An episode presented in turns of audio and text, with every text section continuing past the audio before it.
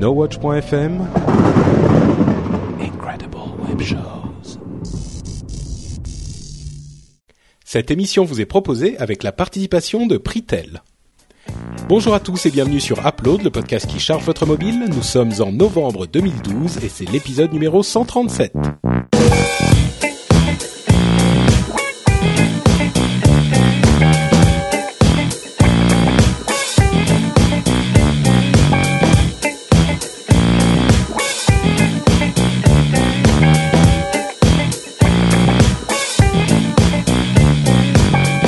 Bonjour à tous et bienvenue sur Upload, le podcast qui charge votre mobile. Nous sommes en novembre 2012, c'est l'épisode 137. Je suis Patrick Béja, je suis avec Jérôme Kainborg et je suis avec Cédric Bonnet. Et on a demandé gentiment à Corben de pas venir aujourd'hui parce qu'on voulait avoir une discussion sérieuse entre adultes. D'où la case, d'où la case vide. Dans la version vidéo. vide, c'est Corben. Chaque semaine, nous, éliminons un présentateur. moi, j'ai de la chance, puisque comme c'est moi qui enregistre la vidéo, normalement, je devrais, être, je devrais déjà être là à chaque fois ou presque. C'est le, le, le jeu réalité euh, de télé-réalité Upload. Euh, ouais, bah, au bout de quatre, ça, ça dure pas longtemps. Un joli, mais on en parlera dans les news. Mais il y a eu un joli jeu de télé-réalité avec qui doit sortir chez Apple, eh ouais. chez les Effectivement, c'est vrai. Effectivement. Bon, donc euh, on va avoir quelques. Bon, Corben est occupé, hein, bien sûr, il sera là de retour la prochaine fois. Euh, on a mais... fait un épisode en live euh, pour l'épisode précédent pour l'événement la, de lancement de Windows Phone 8. On va en parler aujourd'hui à la fin de l'émission. On va aussi vous parler de euh, Windows Surface. Euh, on va vous parler de Windows Phone 8 bien sûr, des nouveaux modèles de Google Nexus, c'est-à-dire la tablette euh, 10 pouces et le téléphone, le nouveau téléphone Google euh, 4 pouces. On va aussi vous parler de l'iPad mini, euh, du jeu des chaises musicales chez Apple qui nous a un petit peu tous pris de court la semaine dernière. Euh, et comme vous l'avez compris, euh, et c'est souvent le cas désormais, on a un épisode disponible en audio sur le flux RSS et en vidéo directement sur le site de NoWatch.net. Donc si vous voulez euh, suivre l'émission en vidéo, vous pouvez le faire directement sur le site. Et on rajoute pour ceux qui ne veulent pas rater un seul épisode en vidéo, vous pouvez aussi vous abonner à notre chaîne YouTube et nous faire tout plein de likes sur la chaîne voilà. YouTube parce que ça fait plaisir. C'est-à-dire que plus vous faites de likes, moins vous ratez d'épisodes. C'est une fonctionnalité cachée que Google ouais, a annoncé. C'est une fonction cachée en fait. Donc, non, mais avant... on le dit, faites des likes, ça nous permettra de faire des lives en 720p un jour. Voilà, c'est ça. Ouais, c'est surtout euh, ça. Ouais. C'est bon, on va arriver donc à toutes ces discussions extrêmement intéressantes, mais avant ça, on a bien sûr le cœur, le, le, la substantifique moelle d'Upload euh, qu'on doit vous délivrer sur un plateau d'argent, et ça, c'est les tests d'app que nous testons toutes les semaines. Je vais donc commencer. C'est moi qui commence, c'est ça? Oh bah, bah comme d'hab, hein, on n'a pas encore décidé du chamboulement 2013 où on va changer l'ordre des apps. Donc, euh, on a. Bah, bonsoir mon cœur. Tu vas bien Bonsoir, Madame Béja. Euh, moi, c'est Christophe derrière moi. voilà. Donc on a. Ce qui est bien en vidéo, c'est que vous pouvez voir euh, comment ça se passe dans nos petites maisons, tout ça. C'est sympathique. Il y a Christophe là-bas. Il y a. Il y a... bon, donc on, on, est on est là, on n'est pas là pour faire les imbéciles, on est sérieux nous, messieurs dames. Donc, je commence avec un test d'app euh, qui s'appelle The Magazine. Le oh. magazine, c'est un, un, une sorte de titre presque un petit peu pompeux. Euh, c'est un, une nouvelle application de d'actualité tech qui a été euh, rendue disponible par un jeune homme qui s'appelle Marco Arment. Ceux qui suivent l'actu tech Apple assez assidûment euh, sauront de qui il s'agit. C'est un, un, un, développeur qui est assez connu dans la communauté des développeurs euh, et d'Apple même, des, des blogs tech, euh, parce qu'il est le développeur qui a créé Instapaper, Instapaper. Euh, c'est un service euh, de, bookmarking synchronisé en fait, qui existait euh, au, même moment, qui est sorti à peu près en même temps que le le service qui a précédé Pocket, qui s'appelait Read It Later. Donc il y avait Read It Later et Instapaper qui étaient concurrents, qu'ils sont toujours un petit peu en fait. Bref, Marco Arment est l'un de, ces développeurs qui parle beaucoup, qui dit beaucoup de choses, qui critique souvent euh, à la fois Apple et d'autres euh, sociétés. Et il a donc sorti ce magazine il y a euh, deux trois semaines environ. et c'était quelque chose d'assez inattendu parce qu'il avait son application qui s'appelait Instapaper et il n'avait pas annoncé la sortie de ce magazine. Et c'était d'autant plus surprenant que le magazine est très euh, particulier. C'est un projet qu'il a développé en trois mois et euh, je vais vous expliquer de quoi il s'agit avant de vous tester l'app elle-même. L'idée, c'est que euh, il demande un abonnement aux, gens qui veulent lire le magazine. Il y a une période d'essai de 7 jours qui est disponible et il demande un abonnement au tarif d'aujourd'hui, c'est 1,79€ par mois et le magazine est disponible les, toutes les deux semaines. Donc toutes les deux semaines, il y a une nouvelle édition du magazine euh, qui est composée de seulement allez, euh, 5, 6, 7 articles environ. Les articles sont pas extrêmement longs. Euh, ils sont, euh, allez, 3, 4 pages, 5 pages parfois. C'est uniquement du texte. Euh, il n'y a pas de, de, photos ou de vidéos ou de production chère et compliquée. C'est uniquement du texte qui est rédigé par euh, des gens qui sont dans la sphère euh, geek technophile. Pour le moment, il veut étendre euh, le, le, son pool de d'auteurs assez vite. Et ils sont donc des, des, articles très simples, très relativement rapides à lire, assez intéressants. Ça touche à la tech, euh, principalement, mais aussi au sujet connexe. Euh, il parle de, euh, je vais je vais aller voir sur son sur son site exactement ce qu'il dit. Il parle de photographie, de publication, de musique et même de café. Lui, il est assez fan de café. Et d'enfants chinois aussi dans des usines et tout ça. Par exemple.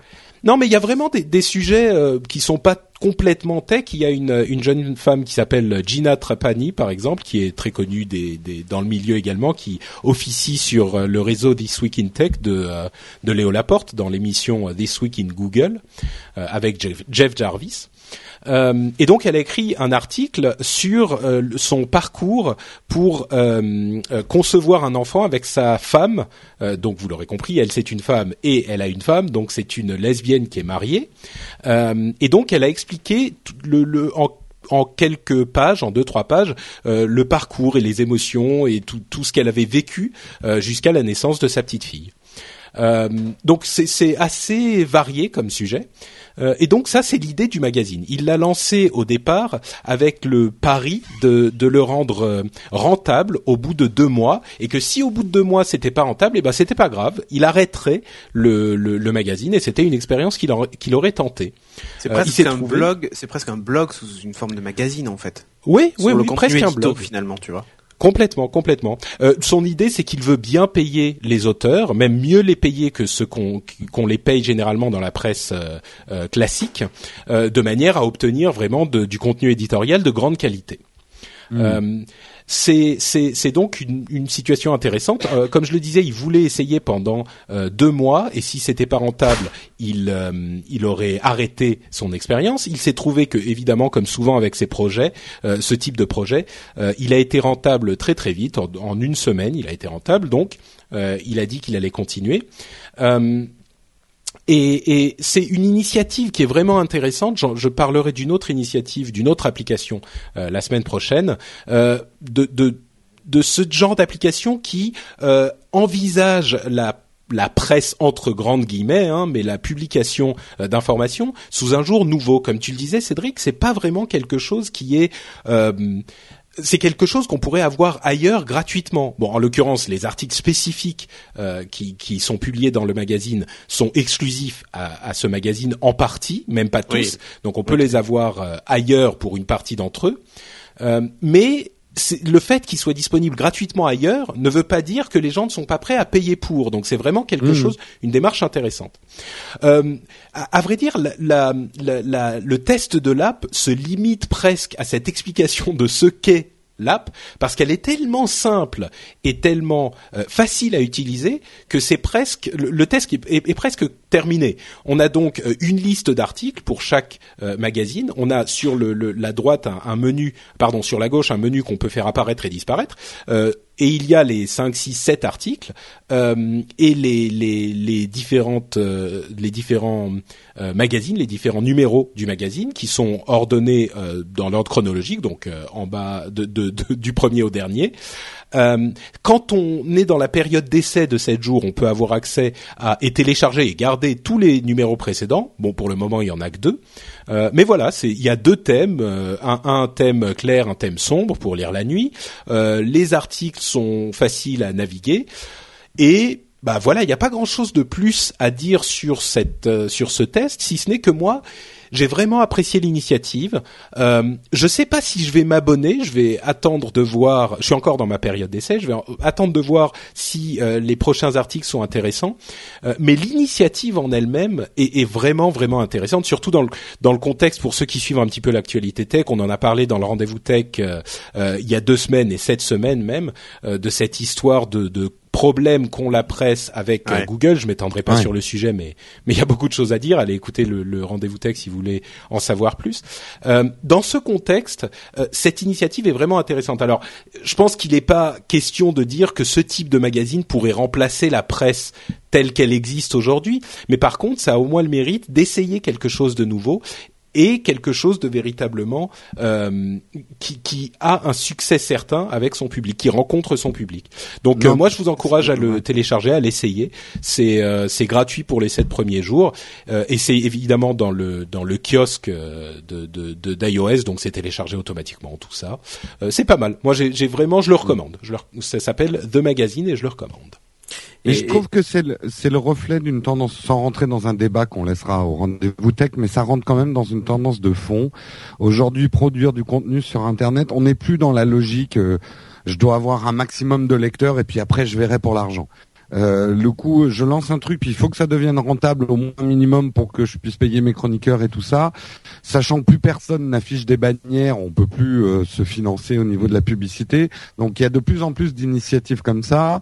Si vous voulez payer, vous payez. Et puis si moi j'arrive pas à boucler mes fins de mois et à payer mes bah j'arrête. Euh, c'est pas un hold-up, c'est juste euh, voilà, je donne du contenu, faut que faut que ça soit au minimum rentable. Et c'est vrai que c'est une tendance qu'on observe beaucoup en ce moment, euh, je trouve. Je, dirais que c'est une nouvelle tendance qui existe, mais l'ancienne tendance de, de, de faire tout ce qu'on peut et de, de voir si ça si ça rapporte de l'argent n'est pas morte non plus. Hein. C'est pas. Non, mais les investisseurs sont beaucoup moins dans la logique. Euh, on verra la rentabilité dans 3-4 ans. Quoi. Euh, c'est quand même faut faut mettre du business derrière. Quoi. Et, et, juste pour revenir sur sur cette histoire de de Google en fait. Euh, je ne sais pas si vous avez vu, mais euh, Google risque un redressement euh, fiscal de 1 milliard d'euros d'impôts français, en France en tout cas.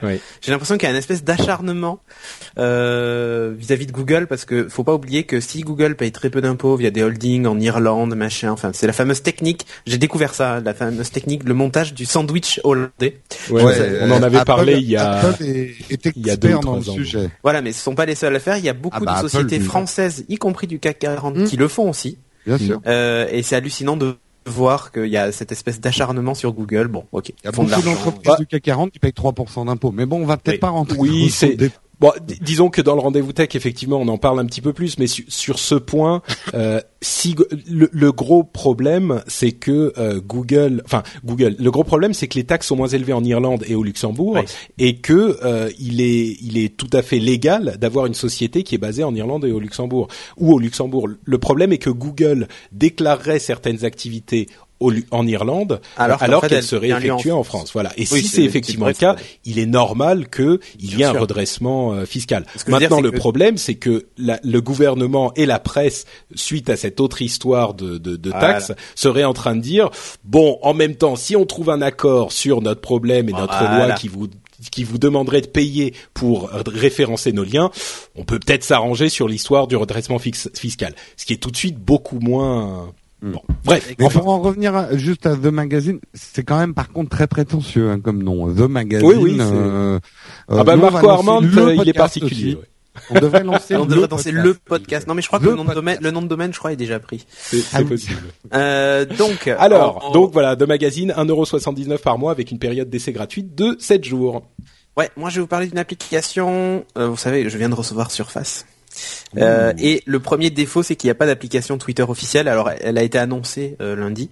Euh, simplement, il va falloir encore au moins un ou deux mois avant qu'elle soit vraiment disponible.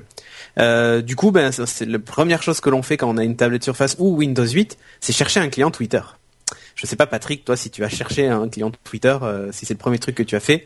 Bah en fait, mon euh, Windows 8 est sur mon Mac, donc euh, je peux utiliser le. Mais oui, je l'ai lancé tout à l'heure. Enfin, en fait, hier, j'ai fait toutes les mises à jour. Hier, il y a une semaine, j'ai fait toutes les mises à jour de, de, Windows 8 avec les mises à jour nécessaires, les applications, tout ça. Et j'ai cherché un client Twitter et j'avoue que j'ai été un peu surpris de voir qu'il n'y en avait pas. C'était un peu le désert. Hein. Ouais. alors, il y en a quelques-uns, souvent payants et souvent de qualité, on va dire. c'est pas tellement fait pour un usage c'est même pas du niveau du site de Twitter. C'est-à-dire que l'ergonomie, alors c'est magnifique, il y a des, des, des, cartes partout quand tu cliques, tu vois d'où le mec a tweeté et tout ça.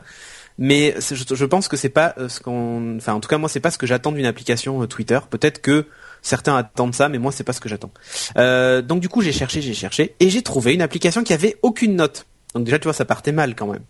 Euh, et en plus, qui est assez cher, je crois qu'elle vaut 2,49€. Euh, c'est dans les notes, mais je vois pas mes notes, donc je ne sais plus. Euh... je vais te dire, tu as noté euh, 2,49€. Oui, voilà, tu vois. Pas de mémoire. Voilà. Et donc, alors là, les gens le voient sur l'écran. En plus, je fais la démo live, moi. Hein, pour le coup, je triche. Il y a en plus une tuile dynamique qui affiche le, bah, un petit 1 qui me dit que là j'ai une mention. Et puis la tuile bouge et vous affiche combien vous avez de messages non lus dans la timeline. Donc 99 dans mon cas. J'ai une mention euh, non lu, j'ai zéro message et j'ai zéro nouveau résultat de recherche. Ce qui peut enregistrer des recherches, vous savez, genre no watch. Et il m'affiche, dès qu'il y a un nouveau tweet avec le mot no watch, il m'affiche une, petite notice qui me dit Hey, il y a le mot no watch dans un tweet. Donc voilà. Donc je vais lancer l'application. Euh, alors j'irai pas dans mes messages privés parce que je vais pas vous montrer mes conversations euh, sexuelles que j'ai avec avec des jeunes filles sur Twitter. Je vais me contenter de ma timeline. Oui, Cédric, je ne suis pas une jeune fille, ok Oui, oh, pardon, c'est parce que. T'as remarqué que dans la colonne, quand tu mets No Watch, il y a plein de gens qui parlent du fait qu'ils sont partis de chez eux sans montre le matin. C'est ça. c'est une nouvelle tendance. c'est le hashtag j'ai pas ma montre. J'ai pas ma montre, voilà. Et ouais. Donc en fait, euh, là, ben, vous le voyez sur l'écran pour ceux qui nous regardent en vidéo, mais je vais vous le décrire. En gros, l'idée, c'est que vous avez euh, une application qui est le, bon là est sur fond sombre. J'ai pas trouvé comment changer euh, comment changer ça, mais à la limite c'est pas trop grave.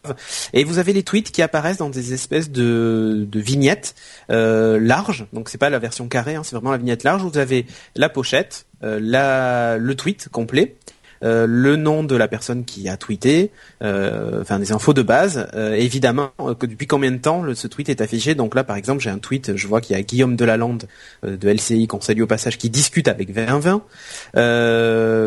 et donc on voit que c'était il y a 5 minutes. Et il y a un petit message en bas qui me dit que en fait c'est une conversation. Donc ça c'est assez cool. Donc si je clique sur ce tweet, donc j'ai le tweet qui apparaît en grand et en bas en fait j'ai plein de tuiles qui apparaissent et en fait c'est la conversation et je peux euh, slider dans la conversation en fait pour voir un peu tout ce qui se sont dit euh, l'échange et pour pouvoir m'intégrer dans la conversation. Euh, il y a beaucoup de pertes d'espace sur cet écran-là, c'est qui est un petit peu dommage, je trouve, mais ça reste propre et surtout efficace parce que moi c'est ce que je cherche. Je cherche une appli efficace. Euh, d'ailleurs vous pouvez l'essayer parce qu'il y a évidemment une version d'essai gratuite euh, et j'ai pas vu quelle était la différence entre la version payante et la version d'essai voilà. Il y a peut-être une limite dans le temps, mais en tout cas, j'y suis pas arrivé. Donc voilà, vous avez tout, toute votre timeline qui s'affiche à l'horizontale, euh, le message le plus récent à gauche et le plus ancien à droite. Euh, ça marche plutôt bien. Il y a des, il y a une petite fonction de, de refresh quand vous faites apparaître la petite barre de, menu en bas. Euh, poster un nouveau tweet évidemment, hein, sinon ça aurait peu de sens. Euh, donc c'est un, petit système d'onglets. Donc vous avez la timeline à droite, vous avez les mentions. Euh, et donc là, vous affichez vos, vos mentions et, euh, et vous pouvez afficher pareil les conversations, voir de, à quel, de quel message euh, est issue la conversation et ce genre de choses. Donc ça marche plutôt bien. Voilà, évidemment, elle vient de friser. Tu vois, c'est ça, c'est le, les aléas du, direct. Je vais la relancer. Euh, et donc, c'est une appli qui, on va dire, fait ce que je lui demande. C'est-à-dire, elle est efficace. Euh, et en plus, elle est assez sympa. Enfin, je la trouve assez jolie en tout cas. Mais surtout, elle est efficace. C'était ça que, qui moi me manquait le plus. Euh, les tweets que vous avez déjà lus apparaissent en, sur, sur un fond de vignette noir et ceux que vous n'avez pas lus, c'est un fond de vignette violet en fait, enfin une espèce de bleu, le fameux bleu californien des HTC 8X. un espèce de bleu violet. Enfin voilà, bref, euh, ça marche super bien. Euh, c'est intégré entièrement avec le, le, moteur de recherche intégré à Windows 8. Donc quand vous faites une recherche, par exemple, là je vais chercher Ben No Watch, je fais la démon direct. Hop, je fais la recherche No Watch. C'est euh, le moteur de recherche euh, euh, Non non non, là c'est vraiment le moteur de recherche de, de Twitter. Ah oui, là j'ai tapé No Watch et je vois que les derniers messages, voyons voir, ben, No Watch vient de retweet, vient de tweeter le upload 136, le live du lancement de Windows Phone 8, qui a été retweeté juste après et voilà. C'est-à-dire que quand tu quand tu fais une recherche dans Windows Phone 8 dans, Windows 8 pardon, dans Windows 8, euh, quand tu recherches tes applications, c'est-à-dire sur l'écran d'accueil de Windows 8, tu peux euh, effectivement trouver les tweets à l'intérieur de l'application. Exactement. C'est-à-dire ah, c'est pas mal ça. Tu, tu, Depuis n'importe où, tu tapes No Watch. Bon là, il m'affiche évidemment l'appli No Watch, mais c'est pas le but. Et dans le et tu sais à droite dans la dans la barre de droite, tu as les différents moteurs de recherche qui existent que tu as mhm. installés. Euh, et donc là, tu vas retrouver euh, ton, ton, application de tweet. Ce qui est sympa aussi, alors ça marche avec quasiment toutes les applis, ça, hein, tu verras. Euh, ce qui est sympa aussi, c'est qu'elle est intégrée avec la fonction share, tu sais, le fameux partager euh, de la charm bar. Donc par exemple, je suis sur une photo, je fais apparaître la, la, la charm bar et je fais partager ben, via Twitter Lite et boum, euh, je partage ma photo. Donc euh, c'est c'est pas le client officiel, on va dire que c'est ceux qui s'en approchent le plus en fonction de base en tout cas. Donc je vous la recommande, elle est assez jolie et ça fait ça fait vraiment plaisir quoi. Donc, donc tu, bon, elle est un tu nous rappelles le nom de euh, Twitter Lite. Donc T. Alors attention, c'est Twitter comme euh, comme euh, le verbe tweeter. Ouais. En fait non, c'est T W E E T E R Lite et c'est tout attaché. Light comme léger. Light comme léger. Donc c'est 2,49€ sur Windows. Ouais, prenez la version d'essai en attendant que peut-être le, le, client Twitter définitif sorte. Mais pareil, si vous si vous l'aimez, ça coûte rien de, de l'acheter. Mais voilà. Je, crois qu'ils sont en train de travailler dessus. J'ai vu. Oui, oui, ils l'ont annoncé. le, le, client. Ils l'ont annoncé la semaine dernière. Ils ont dit. Et, et, ils ont dit que ça arriverait dans les prochains mois. Ouais, donc, euh, ça peut. C'est vaste. ouais. Jérôme, de quoi nous parles-tu aujourd'hui? Eh bien, moi, je vais vous parler de Letterpress et Letterpress. Enfin, bon jeu de mots, parce que c'est un jeu avec des mots, donc c'est un jeu de mots. Ah, ah, ah, ah très drôle. Ah, ah, ah, ah, ah. Non, ok, c'était rigolo. C'est bon, bon, bref. Si, si, si. J'espère que l'appli va être plus intéressante que mon jeu de mots. Et justement, elle l'est. Parce qu'alors, ce qu'il faut savoir, c'est que derrière Letterpress, ce n'est pas qu'un jeu, c'est un développeur. Et ce développeur, vous ne connaissez pas son nom, mais vous le connaissez certainement, c'est Loren Brichter, qui est en fait le développeur de Tweeties, qui est devenu l'appli officielle Twitter sur iOS. Tweety, pas Tweeties. J'ai dit Tweeties, pardon, j'ai mis un pluriel. C'est Tweety. Euh, c'est le développeur original en fait de, de l'appli Tweeties qui, qui est déjà avant qu'elle devienne officielle d'iOS. Tweety donc. Tweety, pardon. S'il dit Tweeties, vous inquiétez pas, c'est Tweety. Ouais, ouais, non, je suis dyslexique. Euh, c'est pour ça que je joue à Letterpress justement. Euh, donc voilà, c'est pas un, petit développeur. Et là, il se lance donc dans le jeu. Il, a, il a développé, développé quelle application avant déjà? Tweety. Comment? Ah, c'est bon. Donc, je continue. Euh, et donc il s'essaye au jeu. Et il a monté sa boîte, il s'essaye au jeu et c'est plutôt une réussite. Alors très rapidement le principe. C'est un jeu en ligne. Vous pouvez jouer que contre un adversaire, un vrai adversaire. Vous pouvez pas jouer contre votre iPhone ou votre iPad. J'ai oublié de préciser, c'est gratuit et c'est en anglais parce que beaucoup me reprochent de ne pas dire quand les applis sont en anglais. Là pour l'instant, c'est qu'en anglais. Euh, vous ne pouvez jouer qu'en ligne, que contre un adversaire humain à travers le Game Center. Mais c'est très bien intégré. Si vous n'avez pas d'amis, il vous en trouvera et vous pourrez jouer quand même très rapidement. Le principe du jeu, c'est de composer des mots euh, et d'occuper le terrain. C'est une grille de 5 par 5 euh, de lettres. Et donc, il faut composer des mots, chacun son tour. Et en fait, dès que vous composez des nouveaux mots avec les lettres de votre adversaire, vous lui enlevez des points. Donc il y a vraiment un jeu de domination du terrain, de, de, la grille. Vous pouvez jouer avec les mots, les lettres, pardon, que votre adversaire a déjà utilisé et en plus vous lui enlevez des points. Donc tout le jeu consiste à essayer de prendre la domination de la grille jusqu'au final et le final c'est quand toutes les lettres de la grille ont été utilisées. Ça paraît simple, mais c'est un peu plus complexe que ça, surtout quand on arrive vers la fin et qu'il reste des WZ et, et quoique le WZ en anglais ça va, mais euh, euh, il y, a, y, a, des, des, formules pas faciles en anglais.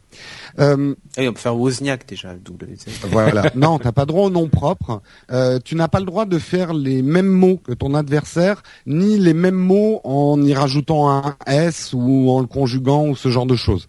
Donc ça, limite les possibilités sur la grille. au début. Si quelqu'un a mis Tweety, on peut pas mettre Tweeties. Voilà, tu peux pas mettre Tweety.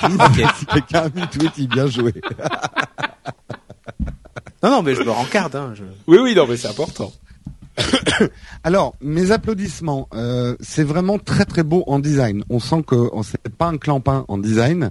Tout est fait très métro style. C'est même hallucinant parce qu'on a l'impression d'avoir une app euh, Windows Phone sur son iPhone. Euh, même dans l'architecture même de l'app, on est vraiment dans. Il y a, a plus une seule icône type iOS. On est vraiment dans quelque chose de très très très épuré. Il y a même un côté Minecraft par le côté gros pixels 8 bits de, des, grilles euh, de, de jeux. Vous, ceux qui sont en vidéo, vous voyez de ce que je parle, mais j'essaie de le décrire pour ceux qui nous écoutent en audio.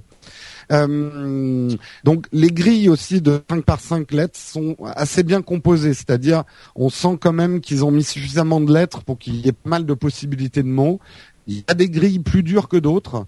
Euh, j'ai un mauvais souvenir d'une grille où il y avait plus de 5 S dans la grille et qui n'a pas été facile à résoudre. Euh, déjà, Tweeties ça prend un S, donc. Euh, voilà. on running peut gag, aussi... ça. running gag, ça prend pas de S. vous pouvez aussi choisir votre style de jeu. C'est-à-dire vous sur fond noir, sur fond jaune, enfin vous pouvez changer les si couleurs. Je veux, si je veux jouer à Street Fighter dans Letterpress, c'est possible. Non, c'est pas ça. Vous ah. pouvez changer les couleurs en fait. C'est ah, déjà pas mal. Euh, et je trouve qu'il y a une très très bonne gestion euh, du multijeu, c'est-à-dire le Game Center est intégré de manière très transparente et vous trouvez très facilement des adversaires ou vos amis pour pouvoir jouer contre eux. C'est uniquement du real time ou c'est un peu comme euh, le jeu auquel vous jouiez là euh Non, c'est du c'est du turn by turn, c'est-à-dire tu peux jouer un jour après ton coup si ton adversaire ouais, est patient. like quoi. Voilà, et même si vous voulez jouer beaucoup, il faut faire 5-6 parties en deux fronts pour jouer contre plusieurs adversaires. Et donc tu fais des petites sessions d'un quart d'heure où ça, ça, ressemble à c'était quoi déjà le jeu de dessin? Draw Something euh, dans le style. Tu, tu lances des défis à tes amis et tu joues une fois dans la journée, tu fais tous tes coups. Je l'ai moins bien dit que toi, mais c'est exactement ce que je dis en fait. voilà, c'est ça. Euh, oui, mais c'est mon test, monsieur. Dans mes bouts, euh, pas en français. Euh, pour l'instant, on espère que c'est un succès phénoménal hein, le jeu. Donc, à mon avis, ça va être très vite adapté euh, en français dans d'autres langues. Il sera peut-être moins facile en français parce qu'on a des mots plus longs et j'ose pas imaginer ce que ça donnera en allemand. il faudra des grilles de 10 par 10. Ouais, mais après, après, il faut se tailler les doigts au taille crayon pour pouvoir appuyer sur les cases tellement elles seront petites. Elles sont petites. Alors, euh, l'interface, elle est très bien pensée, avec des scrollings et tout. Elle devient un peu lourde quand on commence à avoir beaucoup de jeux en cours et beaucoup de... Parce que les résultats sont au même niveau que les jeux en cours. Donc ça fait un listing un peu long à dérouler. Euh, euh, et il devrait mettre une option genre éliminer tous mes anciens jeux que j'ai gagnés automatiquement. Mais elle, elle, est très belle et je suis impressionné moi par la fluidité de, de l'app. C'est très simple mais c'est super beau quoi. En fait, il y a même un, il a ajouté euh, ce qui est très tendance en ce moment. Euh, Path le faisait, ce côté wiggle, euh, c'est-à-dire que toutes les animations ont des légers effets de rebond. Mm. On a une impression de vectoriel sur l'ensemble et d'un truc vraiment pas lourd, léger. Et, c'est de la très belle interface. Hein. Mm. On sent que le mec, il, sait ce qu'il fait. J'ai trouvé dans les bouts aussi que les explications pour pouvoir gagner étaient pas très claires. Il faut faire quelques parties pour comprendre que c'est pas un jeu où il faut avoir beaucoup de vocabulaire. C'est plutôt un jeu stratégique où il faut savoir passer son vox au bon moment. Où euh, tu sais les mots un peu techniques euh, décrivant un saladier africain dans lequel on fait le pili pili euh, avec trois W et un Z, il faut savoir le placer au bon moment. Euh, donc ma conclusion, c'est que c'est un très bon jeu, il est gratuit. Euh, il démontre aussi, mine de rien, que techniquement, iOS est capable de faire autre chose que du morphisme et des interfaces un peu lourdes. Quand les développeurs sont à peine, on peut avoir vraiment quelque chose de très métro style.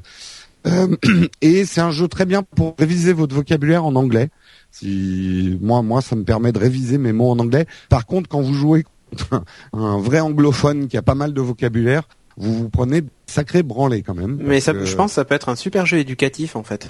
Pour les gens qui apprennent l'anglais, enfin tu sais, pour les collégiens qui apprennent l'anglais, tout ça, ça peut être intéressant. Oui, mais alors jouer contre ses amis français, parce que ah oui, oui, sinon, non, non, voilà, euh, voilà, il faut jouer contre tes amis français, C'est ça. parce que surtout sur des jeux courts, surtout que j'ai l'impression que le dictionnaire accepte. Moi, j'ai réussi à mettre oisa dedans, tu vois, donc il accepte des, des expressions un peu modernes. Euh, donc euh, voilà, il- mais c'est fun, c'est très fun à jouer Euh, et c'est de la très accepte le swag Parce qu'en fait, c'est ça la, la question. Le swag. le Mm. swag, c'est quoi le swag? Ah, Patrick, tu es déjà trop Ah, vieux. Bah oui. Faut sortir Euh, de ta cuisine, Patrick. Bah oui, mais c'est difficile. hein. Euh, le, le- je viens de, de jouer mon ma partie contre toi, Jérôme, euh, Oui. et j'ai utilisé une lettre que tu avais déjà utilisée. Co- comment oui, se fait bah, tu m'as enlevé un point justement. Voilà. Ah, d'accord. Et alors, tu peux protéger certaines lettres pour pas que l'autre puisse jouer avec, en les entourant avec d'autres lettres. Ah ok, oui, parce que là j'aurais dû t'enlever plus de points terrain, en fait. D'accord. Si toi t'as gagné des points et en plus tu m'en as enlevé. Donc mais ça se termine. putassier. Mais ça se termine jamais si on peut utiliser les Si, lettres. parce que bah, si tu gagnes quand tout est rempli, c'est celui qui fait son dernier coup. Il faut être sûr d'avoir bien occupé le terrain Mmh. avant de jouer ton dernier coup. Mais si tu es très en retard, tu vas plutôt essayer de jouer le ralentissement et le, la montre. Et tu euh, peux réutiliser une lettre que tu as déjà utilisée en Oui, fait. oui, oui, oui. Ah oui, oui. C'est, c'est très marrant. Ça ressemble à, ça ressemble physiquement à plein de jeux qu'on connaît, mais dans la stratégie, c'est assez nouveau en fait. Très malin. en D'accord. fait. C'est pour ça que je dis c'est un jeu d'occupation du terrain plus qu'un Scrabble, quoi. Ok, super. Donc ça s'appelle Letterpress et c'est gratuit et c'est sur euh, iPhone. Alors, euh, il y a un une version iPad truc, ou? Vous allez peut-être avoir des ralentissements parce qu'il faut savoir que le jeu a eu tellement de succès ce week-end qu'il a créé euh, un ralentissement du Game Center d'Apple. Ouais. Donc ça veut dire qu'il cartonne pas mal. Oui. quoi. Maintenant, je pense que ça devrait aller, mais. Ça va se résorber. Ok, super. Bah merci Jérôme. Et on va donc faire une petite pause avant de passer à notre partie Zap pour vous parler de notre sponsor. Notre sponsor, c'est Pritel. Vous connaissez Pritel puisqu'on vous, on vous en a déjà parlé un petit peu, mais on va en remettre une couche puisque Pritel est un MVNO exceptionnel. Un MVNO donc qui est un fournisseur de services mobiles, de téléphonie mobile, qui est sur le réseau de SFR, mais avec une euh, philosophie complètement différente. C'est la philosophie du forfait ajustable. Leur forfait ajustable classique entre guillemets s'appelle le modulo, c'est-à-dire que il va vous permettre de choisir euh, même pas. Vous n'avez même pas besoin de choisir en fait le type de forfait que vous voulez.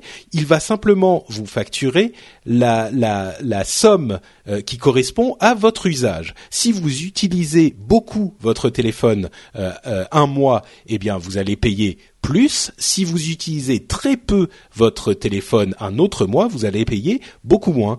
Et ça veut dire que vous n'avez pas besoin, d'une part, d'essayer de deviner de quel type de forfait vous aurez besoin d'un mois sur l'autre, et euh, ça n'est pas non plus un forfait, un type de forfait qui va sauter euh, d'une tranche à l'autre euh, quand vous êtes, vous avez dépassé euh, votre forfait d'un mois sur l'autre. Là, il se contente simplement de, de vous facturer ce que vous avez utilisé. Donc c'est simple, c'est clair, et vous n'avez pas de mauvaise surprise.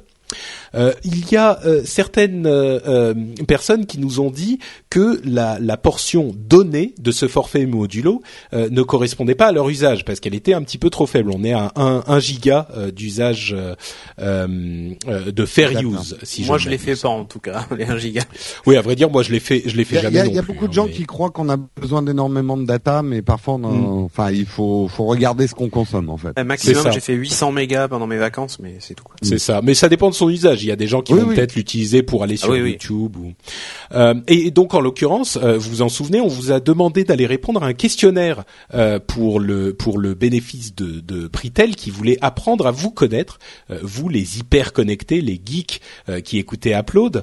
Euh, et, et comme on vous le disait, c'était pour une raison précise, c'est qu'ils veulent euh, créer un nouveau type de forfait qui serait spécifiquement euh, euh, targeté pour les gens qui utilisent beaucoup leur euh, forfait de données.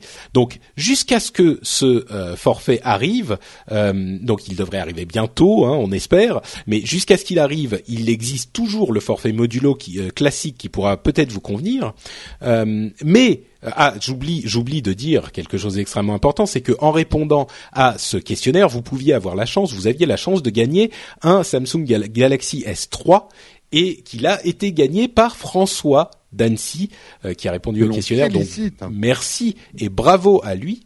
Euh, et donc je disais avant euh, que n'arrive ce nouveau forfait, vous vous dites euh, bah peut-être qu'il y a des choses intéressantes chez Pritel pour moi tout de même. Et là je vous dis mais oui, tout à fait, puisqu'il y a par exemple cette possibilité chez Pritel, chez Pritel d'avoir de, de, recycler votre téléphone et d'acquérir des téléphones recyclés. C'est-à-dire que par exemple, un iPhone 4 reconditionné euh, sera disponible pour 299 euros, euh, ce qui est un prix extrêmement intéressant, tout comme le Galaxy S2 disponible pour 275 euros. Euh, ce sont des bons prix pour le marché pour les téléphones reconditionnés et en plus vous avez une garantie de 6 mois contrairement aux trois mois qu'on a habituellement euh, sur ce type de produit. Et en plus de ça, je vous disais que vous pouviez recycler les appareils que vous avez, c'est-à-dire que si vous avez un appareil dont vous ne voulez plus et que vous voulez faire des, des économies sur vos prochaines factures euh, Pritel, euh, vous pouvez revendre votre téléphone à Pritel et ça se transformera, la somme se transformera en avoir sur vos futures factures. Donc vous pouvez encore plus économiser de sous-sous pour si vous êtes dans un moment vous en avez besoin. Donc voilà, ça fait euh, pas mal de choses à retenir. Ah, ça permet même de s'acheter un, un, Windows Phone 8 euh, qui, qui serait pas en vente par exemple sur le site Pritel ailleurs et de pas avoir son forfait de téléphone à payer pendant ce temps, tu vois. Par exemple. Oui, sauf que là, en fait, quand tu revends, il faut être déjà chez Pritel et ça se transforme en fait. Ah oui, sur ta facture. Tu ah, payes pas ton forfait, du coup, tu peux te permettre peut-être d'aller te payer un téléphone, tu vois. Exactement.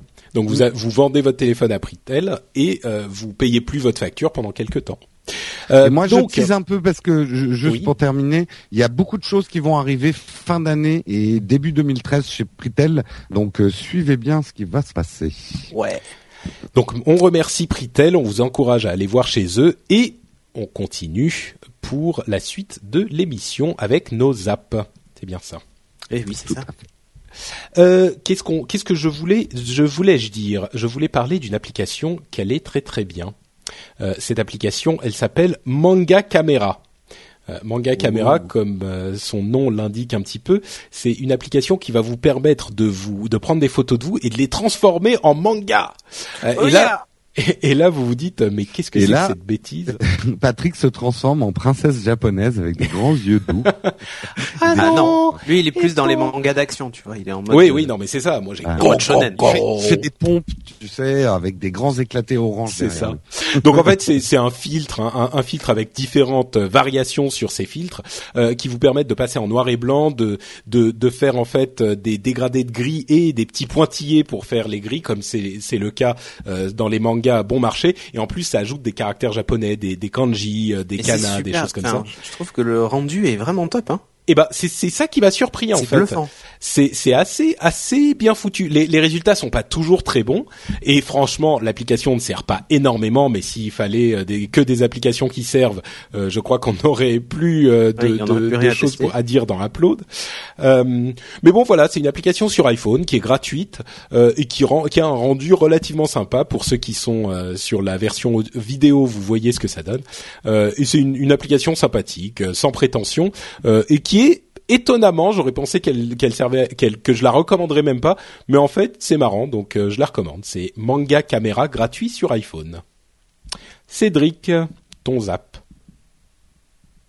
Ah, allô On a perdu Cédric Non, mais c'est juste que j'avais désactivé mon micro, tu sais, pour pas perturber ah, Patrick. Oui, oui, avec des avec des, des, remarques, de vilaines remarques. Euh, donc du coup, moi, je vais vous parler d'une application qui s'appelle Voyage SNCF. C'est très original. Qui coûte 0 euros, mais pour vous montrer qu'il y a des applis utiles quand même qui débarquent sur euh, sur Windows 8.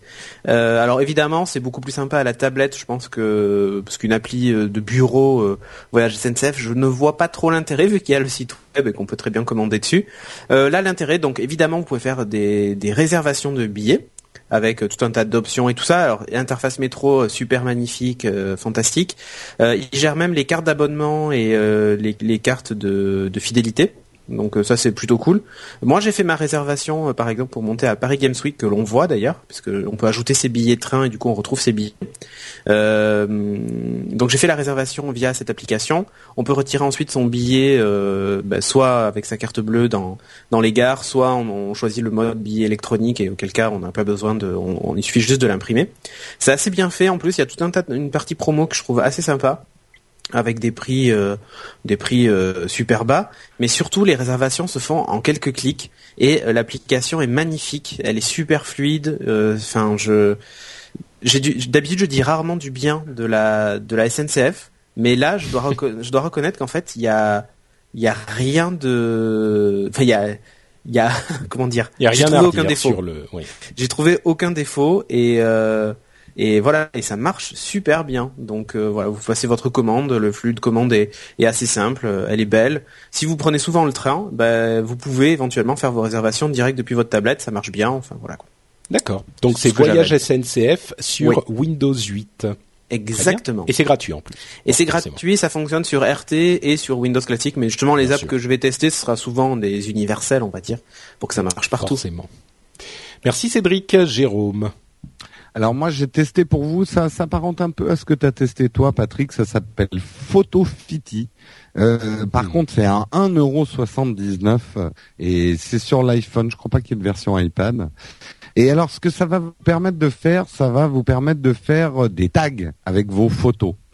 Euh, donc euh, ça vous permet en fait de choisir le type de mur sur lequel vous voulez faire des tags et ça va transformer une de vos photos en prenant les nuances de gris en pochoir et après, vous prenez des bombes de différentes couleurs et vous allez pouvoir pocher cette photo sur un mur, sur une feuille de papier. Euh, ceux qui sont en vidéo voient les exemples. Dans, ah, mais ça rend pas mal aussi. Hein. Mais alors voilà, c'est ce que je voulais dire. C'est un peu cher, mais ah, pour quelqu'un qui pour quelqu'un qui est en train de faire un logo et qui veut ce rendu un peu euh, tag, ça peut être utile. Euh, et j'ai trouvé qu'il y avait pas mal de, de contrôle. Euh, on pouvait vraiment contrôler les nuances de gris de sa photo pour obtenir un résultat assez optimum. Et ça peut donner des résultats assez sympas. Le seul truc que j'ai trouvé dommage, c'est qu'on puisse pas avoir autre chose que des murs ou des feuilles de papier en fond. J'aurais une option où mmh. j'ai juste un fond blanc. Euh, justement pour pouvoir ah, le top, ça serait que tu puisses utiliser ta propre ta propre photo de mur, genre chez toi, tu fais une photo de ton salon. non, mais, tu rigoles et, tu places, un tag. Ah, bah oui oui, c'est c'est comme dans les jeux vidéo où tu peux taguer euh, taguer ton insigne. Euh. Mais non, les résultats sont sont assez bons et c'est assez fun. Euh, au début, je me suis dit 1,79 pour ça euh, et puis finalement ça les vaut, on s'amuse pas mal avec et ça donne des résultats intéressants. si vous êtes un fan d'Instagram, ça vous donnera quelques photos, euh, enfin quelques illustrations intéressantes à mettre sur votre flux Instagram. Voilà. Super, donc ça s'appelle Photofiti comme graffiti mais avec photo et c'est F O T O F F I T I sur iPhone. Merci Jérôme et donc on va on a conclu euh, la on conclut la partie où on teste des apps et là on va passer à une grosse partie news. Donc ah, une grosse partie news. si, les grosses, si les, les grosses parties On news. Une, une contrepétrie. Ouais, un petit peu. Ouais. euh... C'était fait exprès. Hein. Donc. Donc une une à une grosse partie news. Euh...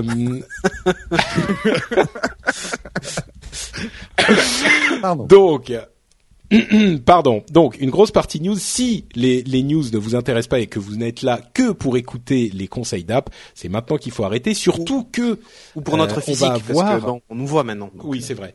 Euh, c'est surtout qu'on va avoir quand même pas mal de choses à dire. On risque d'avoir des discussions un tout petit peu agitées. En même temps, non, je pense. Bon, enfin, on va on va essayer d'être d'être euh, d'être tranquille quand même.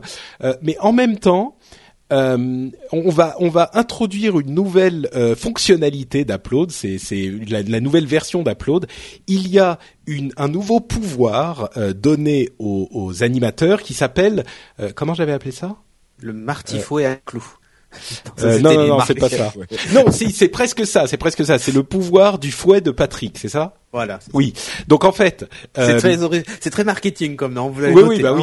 Le fouet de Patrick. Non, mais on pourra ensuite, tu sais, faire des, des produits dérivés, des, tu vois. Donc, pour les gens qui veulent faire comme une trick. Comme une trick, exactement. Pour les gens qui veulent faire des des, des euh, grosses euh, parties news, ils pourront utiliser le fouet de Patrick. Avec des tricks. De Patrick. Voilà, c'est la c'est la note trick. Donc, euh, qu'est-ce que c'est que ce fouet de Patrick? C'est que quand l'un des animateurs, on a remarqué que parfois on, on, on s'éternisait quand même sur des discussions qui, qui devenaient un tout le pouvoir du, du fouet de Patrick, t'éternises là, Patrick. qui tourne. Non, mais c'est surtout, c'est surtout qu'elle commençait à tourner en rond. euh, et qu'on finissait par euh, répéter les mêmes choses. Et c'était pas forcément les, les, les, discussions les plus constructives qui soient. Mais nous, quand on est en train de le dire, de d'avoir ces discussions, on s'en rend pas forcément compte. Heureusement, on n'est pas seul à parler dans cette émission. Il y a d'autres animateurs, certains qui sont en train de soupirer euh, dans leur coin et qui disent bon là, ça devient infernal. Il faudrait qu'on arrête. À ce moment, ils peuvent dire stop. J'invoque le pouvoir du fouet de Patrick. Est-ce qu'il ça tue pas complètement la conversation, mais il faut que les participants voilà. Euh, les participants résument leur, leur pensée en une ou deux phrases et à partir de là, on euh, clôt la discussion et on passe à une, à, la discussion suivante. Donc, censure. Si c'est ça, non mais c'est ça, c'est un pouvoir de censure absolu le fouet de Patrick. Donc euh, ouais ouais, je sens que ça va mal se passer. C'est possible. on verra comment ça des contre-fouets aussi. Hein. Ouais, c'est possible. Non mais ça veut dire qu'il faut simplement résumer son son son, son idée euh, de manière un petit peu concise. Le fouet de Patrick. D'accord. Mais on peut le faire qu'une seule fois par oui, mais, euh, ouais, non, mais un veto, ça doit être voté normalement, parce que là, c'est une minorité qui met le fouet. Bah oui, mais c'est ça qui est bien. c'est pas grave. Allez, on euh, enchaîne. Allez, on enchaîne. On, tourne en rond là. Allez. Donc, ce dont on va vous parler aujourd'hui, on va avoir euh, les Windows Surface, les euh, Windows Phone 8, les nouvelles tablettes et téléphones Google Nexus et l'iPad Mini. Et on aura une deuxième partie dont où on va vous parler des informations euh, qui émanent d'Apple et notamment de, de la, la news sur Monsieur iOS, à savoir Scott Forstall. On commence avec Windows Surface et ah, les premières impressions, les premières reviews, les premières impressions. Euh, oui, c'est ça, non? Je me trompe? Ah oui, oui, oui. oui. Euh, et donc, ce que les gens pensent de Microsoft, euh, de la Microsoft Surface, cette fameuse tablette euh, estampillée Microsoft, l'un des premiers, à vrai dire, le premier ordinateur euh, conçu et construit par Microsoft. je pense que le mieux, c'est que Cédric nous dise ce qu'il en pense, puisque toi, tu as pu le tester de tes propres petites mains. Et ouais, puisque j'en ai un là. Euh, d'ailleurs, ce que je vais faire, c'est je vais même mettre euh, la, caméra sur moi histoire que j'attire toute l'attention, tu vois. Euh, voilà. Euh, oui, je l'ai là, je l'ai entre les mains. Alors je vais défaire l'espèce de MagSafe qu'ils nous ont fait, qui est pas une prise standard et ça me gonfle. Euh, tu vois, je suis constant hein, dans mon discours, que ce soit chez les uns ou chez les autres. Euh, voilà, avec le fameux clip. Je vous refais pas la pub Microsoft, le discours ultra marketé. Attends, je, tu, c'est une prise propriétaire, c'est ça que tu dis? Et ouais, en fait, c'est un MagSafe. Ah. c'est un MagSafe hmm. aimanté comme ton ordi. Ah ouais. Bah oui. Hmm, et c'est ce que je dis, ça, ça m'énerve en fait. J'aurais bien aimé que ce soit du micro USB pour le charger, mais bon. bon.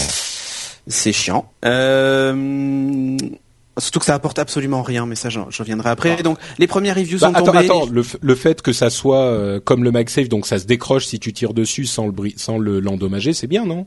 Oui, mais je trouve que ça apporte rien, surtout la façon, l'endroit où il est placé et l'aimant est vraiment costaud. Donc je pense que si tu tires dessus, la tablette n'étant pas un ordinateur, elle va s'envoler. Surtout quand elle est surtout quand elle est pas à plat. Quand elle est mm. vraiment sur son pied, il y a très peu de, de, de surface de contact, donc je pense mm. qu'elle va s'envoler quand même. Donc bon, voilà, intérêt pour moi zéro, mais bon, passons. Ça faisait, ça faisait classe, ça faisait Apple, donc je pense que c'était, je pense que ça doit être le motif numéro un pour lequel ils l'ont intégré. Euh, dans l'ensemble, euh, les premières reviews sont tombées. Alors il y a du bon, enfin des gens qui l'ont trouvé bien plutôt, et des gens qui l'ont pas aimé ou moins. Euh, ce, qui est surtout reproché à la tablette dans un premier temps, c'est son manque de réactivité euh, sur certaines applications. Alors c'est vrai, je l'ai noté euh, sur la mienne, mais alors j'ai compris pourquoi. Alors déjà un, j'avais pas mis à jour l'Office. la première fois que je l'ai essayé, je pensais qu'il s'était mis à jour, mais il n'était pas à jour. Après la mise à jour, l'Office fonctionne bien et j'ai pas de retard de frappe, sauf dans un cas. C'est quand j'ai d'autres applications en multitâche derrière qui consomment vraiment. Et l'exemple type, c'est j'ai lancé Xbox Music qui m'a téléchargé 367 morceaux de musique qui étaient aussi sur mon ordinateur. Donc forcément, pendant qu'il est téléchargé, le processeur était utilisé à plus de 50%. Et en plus de ça, euh, j'avais le Twitter qui tournait derrière et tout ça. Et donc le multitâche fait que, par moment, il y a des vrais gros ralentissements. Alors par contre, j'ai pas rencontré les problèmes que certains ont eu, du genre euh, quand j'ouvre les mails, ça met 50 euh, secondes avant de, de s'afficher et tout ça. Ça, je l'ai pas. Je pense que ça doit venir plutôt de la, soit la quantité de mails et encore, j'en ai vraiment beaucoup. Et surtout que je synchronise la totalité, tu vois. Je fais pas juste le dernier mois ou la dernière semaine mmh. ou ce genre de truc. Je l'ai pas spécialement noté. Bon, voilà. Euh, après, tous sont unanimes sur une chose, c'est la qualité de fabrication de l'appareil. Clairement, c'est un super beau produit, c'est super quali. Euh, j'ai noté quelques défauts quand même. Et moi, le premier défaut que j'ai, c'est qu'en fait, j'ai une poignée de pixels morts, complet, mais pas qu'un, hein, c'est vraiment une poignée de pixels morts tout en bas à gauche sur ma tablette. La dernière ligne du bas, celle qui est vraiment tout en bas en bas, j'ai quelques pixels morts. Alors évidemment, sur un fond, comme la plupart du temps l'interface est foncée, je les vois pas. Mais quand j'ai ouvert une application, ben, l'application euh, People, euh, donc l'application Jean, hein, les contacts.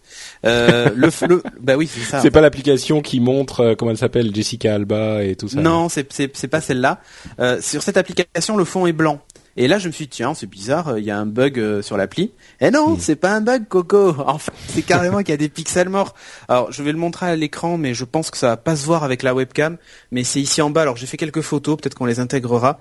Hmm. Ça se voit à peine, mais si tu veux, l'interface étant tellement carrée et slick, tu te dis tiens c'est bizarre, il y a un effet papier déchiré en bas de à gauche de l'écran, c'est bizarre. Euh... Une seconde de silence pour les pixels morts de Cédric. Non non, mais je vais la faire changer, mais le problème c'est que je vais hmm. encore attendre un mois avant d'en recevoir une. Bon, c'est pénible. Ah, disons que c'est c'est toujours c'est toujours frustrant et c'est vrai que les pixels morts c'est plus vraiment, je crois, quelque chose qui est qui est vraiment d'actualité.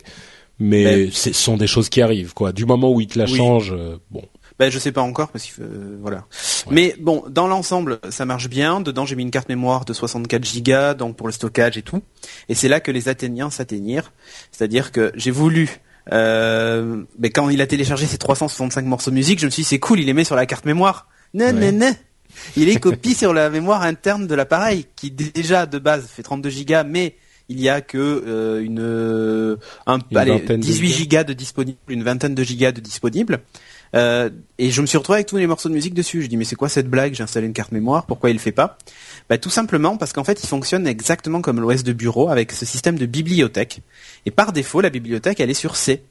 Donc par défaut il va ah. mettre tous les films, tous les trucs que tu télécharges sur C. Alors là, la manip, elle est franchement pas faite pour Monsieur Tout le Monde ou Madame Michu. Euh, et c'est là où, je trouve que le bas blesse, c'est-à-dire que il détecte qu'une carte mémoire est dedans, mais il n'est pas foutu d'aller me copier la musique dessus. Et il n'y a aucune option dans l'interface Xbox Music pour copier la musique sur la carte mémoire. Aucune. À aucun endroit. Pour le faire, et là on rentre dans des manips, euh, encore une fois pas données pour tout le monde, il faut créer un espèce de disque virtuel euh, euh, oui, parce qu'en fait, quand tu associes la bibliothèque, tu sais, tu peux lui dire, ben, tu m'ajoutes la carte mémoire dans la bibliothèque, comme ça, elle est considérée comme truc de stockage. Sauf que c'est un stockage amovible, donc il ne l'ajoute pas dans la bibliothèque. Hmm. Stockage amovible n'est pas n'est pas autorisé. Donc il a fallu que je fasse une petite bidouille. Alors c'est pas de base de registre et tout ça, c'est assez simple à faire. Hein. Mais, c'est franchement pas, à la portée de tout le monde. Hmm. Du coup maintenant c'est bon, il me stocke tout comme il faut euh, sur mon même mes documents, mes photos et tout ça, il me met tout sur la carte mémoire.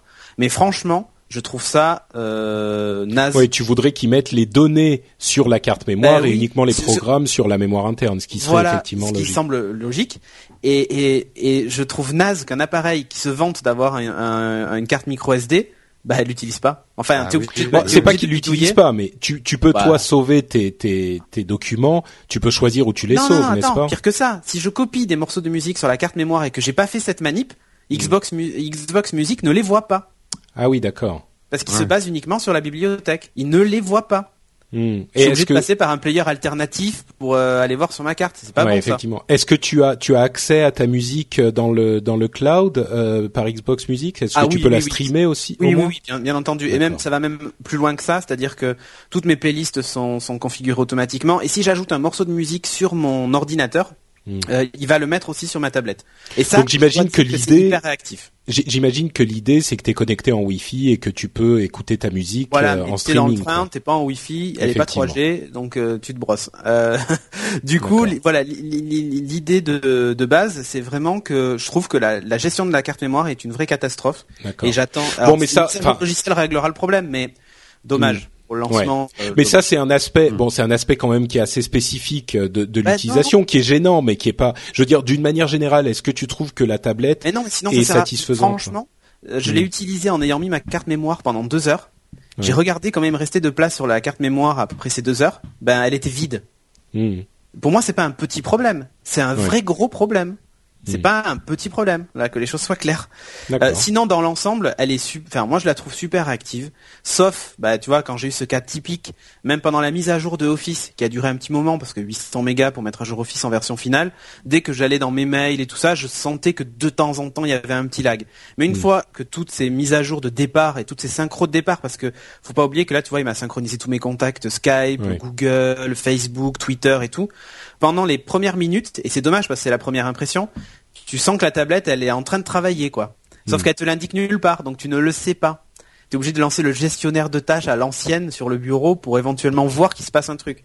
Hmm. Donc c'est ce que j'ai fait, tu vois, en me disant tiens c'est Ouais. bizarre, par moment j'ai des ralentissements, c'est pas ultra Mm. user friendly. Mais d'un autre côté, euh, Microsoft se targue de dire que c'est plus qu'une tablette, c'est presque un ordinateur. C'est vrai que pour le coup là on retrouve du coup des, des perso- de la personnalisation. Ce que je regrette c'est d'avoir à le faire, mais ce que j'aime c'est de pouvoir le faire. Tu vois Hmm. mais, non, mais, Bah, c'est toujours l'équilibre qui est difficile à trouver, c'est certain. voilà, ce que je me dis, c'est juste que Surface RT, je la voyais plus pour ma mère et Mhm. Pro pour moi. Et en fait, je me rends compte que Surface RT, bah, ça va fonctionner pour ma mère. Mais quand elle va mettre sa carte mémoire et qu'elle va voir qu'en fait, ça copie pas les, les morceaux de musique Ça- dessus et tout ça, Disons que ça ira pour nos parents, mais ça promet des appels téléphoniques un peu longs, quoi.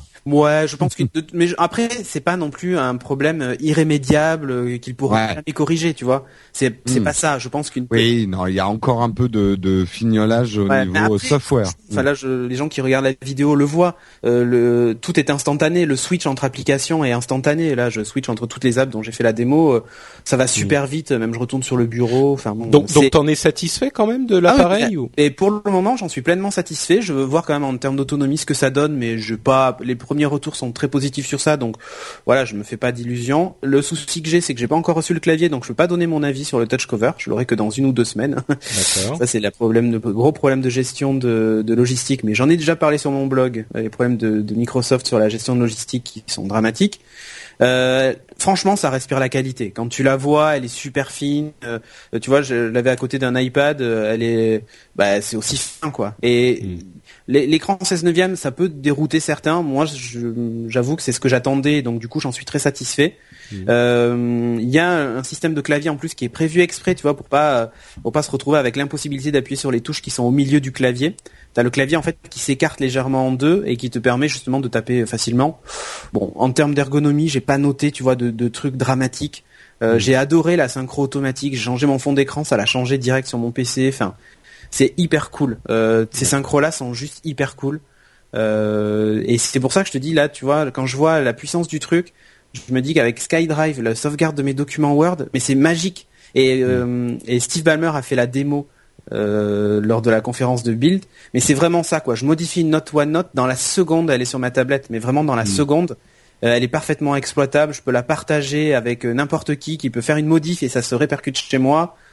Un vrai travail collaboratif. C'est c'est juste hallucinant de rapidité. Et, et Mm. SkyDrive pour le coup est hyper efficace quoi. Ça- C'est ça qui m'a surpris parce que je m'attendais pas à un tel niveau de de réactivité de la part de, de SkyDrive, tu vois. Pour moi, ça Mm. restait encore derrière Google Drive et derrière Dropbox, le, pour moi une référence. Moi, j'ai l'impression, dis-moi si je me trompe, mais que la cible idéale de la RT, en fait, c'est l'étudiant. Ou alors là, euh, j'ai envie de te dire, c'est exactement ça. C'est-à-dire que Mm. tu as une tablette pour les loisirs qui est top. Je parle même pas de Smart Glass qui pour moi est une tuerie sans nom avec la Xbox. C'est c'est Ouais. magique cette fonction. Et t'as un vrai office avec un vrai bureau Et qui t'as est RT, mais euh, Voilà, alors tu as un bureau euh, évidemment classique euh, qui apparaît uniquement pour certaines applications, l'explorateur de fichiers, mais tu peux copier du coup, tu peux faire des copier-coller de fichiers, les déplacer, les renommer et tout Mm. directement depuis la tablette. Et ça, je trouve ça juste fantastique. hmm. Euh, j'ai testé un truc tout à l'heure, j'ai branché un clavier Logitech, ben mon c'est mon K800, il s'appelle, hein, je crois. C'est le même que toi, Patrick, celui qui est rétroéclairé. Ouais, avec le cas, ouais, quelque chose Ouais. comme ça. Ouais. K800. Euh, en fait, il y a un petit dongle Logitech, tu sais, euh, que tu branches à ton ordinateur USB. Ben, je l'ai branché à la tablette et le clavier fonctionnait. C'est un clavier sans fil, juste- oui. Donc, euh, Ouais, c'est un clavier sans fil, mais c'est juste, c'est juste top. Et Mm. j'ai essayé un truc, la, la démo, tu sais, en branchant la manette Xbox dessus. Eh ben, ça marche. Et, et c'est bête, c'est con à dire, mais j'ai une Xbox, du coup j'ai des manettes. Euh, je branche une manette Xbox et je peux jouer. J'ai téléchargé le, le jeu de Perry là, euh, Perry Strike Back, je crois il s'appelle. Donc j'avais déjà testé où, où est Perry, mais là voilà, c'est un jeu de plateforme. Et franchement, ça change tout quoi. De jouer à un Ouais, jeu de plateforme sûr. avec la manette, ça change absolument tout. Et et ça marche quoi. Mon imprimante a été reconnue dans la seconde. Je peux brancher des trucs en USB dessus. Tu vois, par exemple, j'ai un disque dur avec des vidéos ou de la musique. Je le branche dessus, je copie sur la carte mémoire et boum, je l'ai sur, sur mon dans mon Xbox Music parce que j'ai la petite manip, mais boum, je l'ai dans mon Xbox Music et je me retrouve, voilà, je peux, je, enfin. Bah, disons qu'on a on a les avantages et les et, une part des avantages et une part des inconvénients d'un système qui est un petit peu plus complexe que ce qu'on connaît avec euh, avec euh, iOS. Mais bon, comme euh, comme tu, enfin bon, c'est l'écosystème Windows 8 dont on dont on parle depuis longtemps qui va faire que de par son son ubiquité euh, va avoir des avantages que les autres n'auront pas. Et j'ai rechargé mon Nokia Lumia avec sur le port USB et ça c'est magique. D'accord, donc quand même euh, de, dans l'ensemble, t'es quand même satisfait, je pense.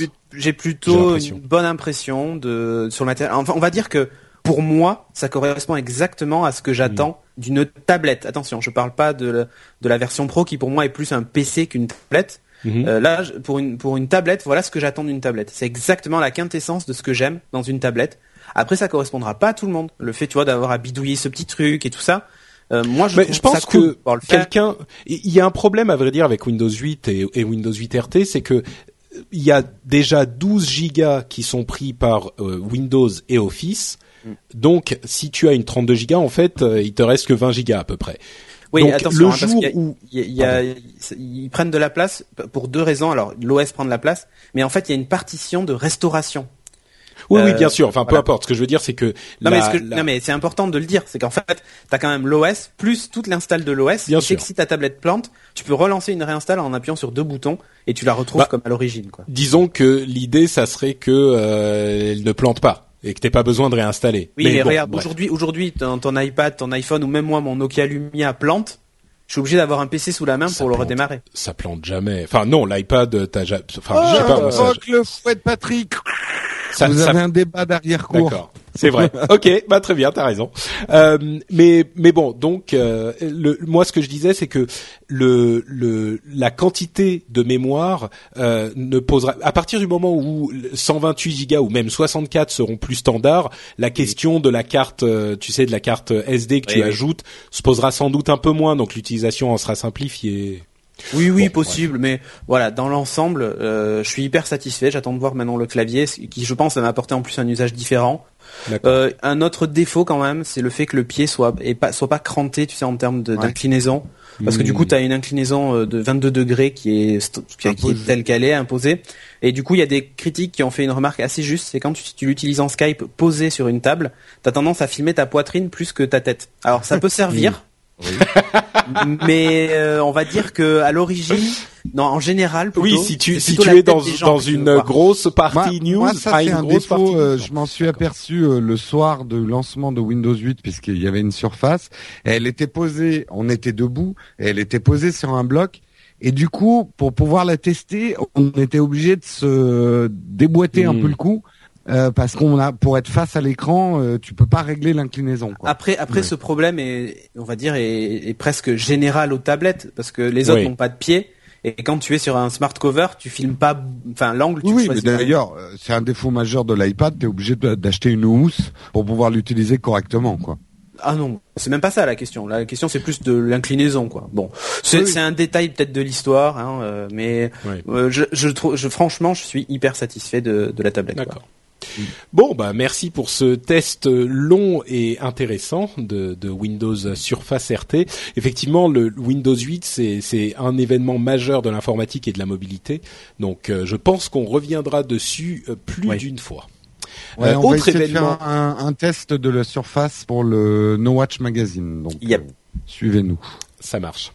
Euh, autre événement majeur de la mobilité, bon euh, peut-être un petit peu moins mais événement intéressant pour pas mal d'entre nous, c'est la sortie officielle de Windows Phone 8. Euh, vous le savez, on a fait l'épisode précédent en live en suivant la, la conférence de sortie. On va résumer un petit peu pour ceux qui n'auraient pas suivi le live ce qui a été annoncé lors de cette conférence et puis peut-être donner nos impressions générales un petit peu plus rapidement sur Windows Phone 8. Mm. les choses qui ont été annoncées, je vais passer rapidement dessus. Il y avait euh, Kids Corner, qui est donc une fonctionnalité de l'appareil, qui est une sorte de de, de compte supplémentaire qui n'a qui ah, ne donne pas, pas un point où tu trouves des enfants. C'est ça. Hein. non, je dis ça parce que je connais, je connais deux, trois Belges. Enfin bref. Je... Oui, non, c'est pas ça, c'est pas ça. euh, donc, vous pouvez en fait euh, créer contre une, les Belges, hein. une, euh, une, euh, une, un écran d'accueil différent euh, avec certaines applications uniquement que vous pourriez réserver à vos enfants. C'est-à-dire que il va, vous allez déterminer ce qu'il y a dans ce Kids Corner et en, en, euh, en ouvrant l'écran d'accueil sur la droite plutôt que de, de, bas en haut, donc de droite à gauche plutôt que de bas en haut, euh, vos enfants vont avoir accès à cet espace uniquement. Euh, évidemment, si, si, votre si vous le mettez, si vous le configurez de cette manière, le téléphone ne sera pas débloquable ailleurs que dans le Kids Corner. Donc ça veut dire que euh, ceux qui ont des enfants le savent sans doute très bien. Euh, quand vos enfants vous disent eh, je peux avoir mon téléphone, et eh ben vous vous retrouvez euh, je peux avoir ton téléphone pour jouer à tel truc. Vous vous retrouvez avec 60 000 machins achetés, des des Berries eh, mais surtout qu'il y a un vrai défaut, surtout qu'il y a un défaut sur Windows Phone, c'est qu'il demande pas le mot de passe avant l'achat. Ah oui, effectivement. Voilà. Encore plus. Donc bon, euh, là vous pourrez euh, restreindre l'accès, c'est plutôt sympathique et intéressant. Euh, D'ailleurs, ça vous protégera pas du Nutella dans votre connecteur Ah ça, ça il faudrait un, un, un, autre une autre fonctionnalité qui n'a pas encore été inventée. une autre donc fonctionnalité, c'était Rooms, qui est qui est une une fonction de partage général avec les amis que vous déterminez. Vous pouvez créer plusieurs rooms, plusieurs groupes et vous pouvez partager les salons en français. Les salons, bah très bien, merci. Donc plusieurs salons et vous partagez avec ces salons des photos, des notes, euh, des adresses, etc., euh, etc. Il y a Donc des messages aussi, une espèce de wall euh, commun. Voilà. Donc vous pouvez imaginer. On peut se mettre tout seul dans un salon? Oui, tu peux, mais ça sert à rien. bah, tu peux, Jérôme a plus l'habitude de ça. Il faut y aller petit à petit, tu vois. Faut pas trop le. Relaxerait quoi. je me mets tout seul dans un salon. Ouais, mais ça partage le calendrier. Il y a un calendrier partagé avec le salon. Il y a les, un flux de photos. Il y a vraiment plein de trucs. C'est vraiment top. Hein. Donc c'est mm. pratique si vous avez un groupe d'amis, la ça, famille. C'est très très bien pensé. C'est pas bête. La, la, nouvelle que j'ai trouvée la plus intéressante. Moi aussi.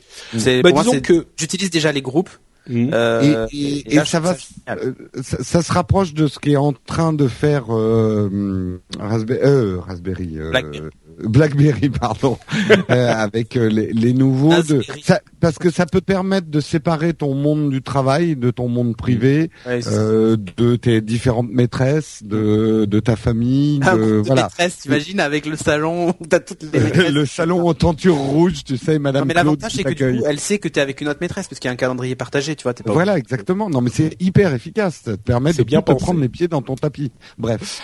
Euh, une autre fonctionnalité, c'est Live Apps, euh, et que ça, je suis toujours pas complètement sûr d'avoir compris. C'est-à-dire que certaines applications ont accès à l'écran d'accueil, à l'écran euh, verrouillé, pour afficher des informations euh, importantes sans avoir à déverrouiller l'écran pour y accéder, c'est-à-dire déverrouiller l'écran, rentrer dans l'app, etc. En, fait, c'est l'idée, c'est par exemple pour les applis sportives, c'est vraiment un truc génial. Vous vous rentrez dans une application type ESPN et vous avez un match que vous voulez absolument suivre de NBA ou de, de cricket ou ce que vous voulez.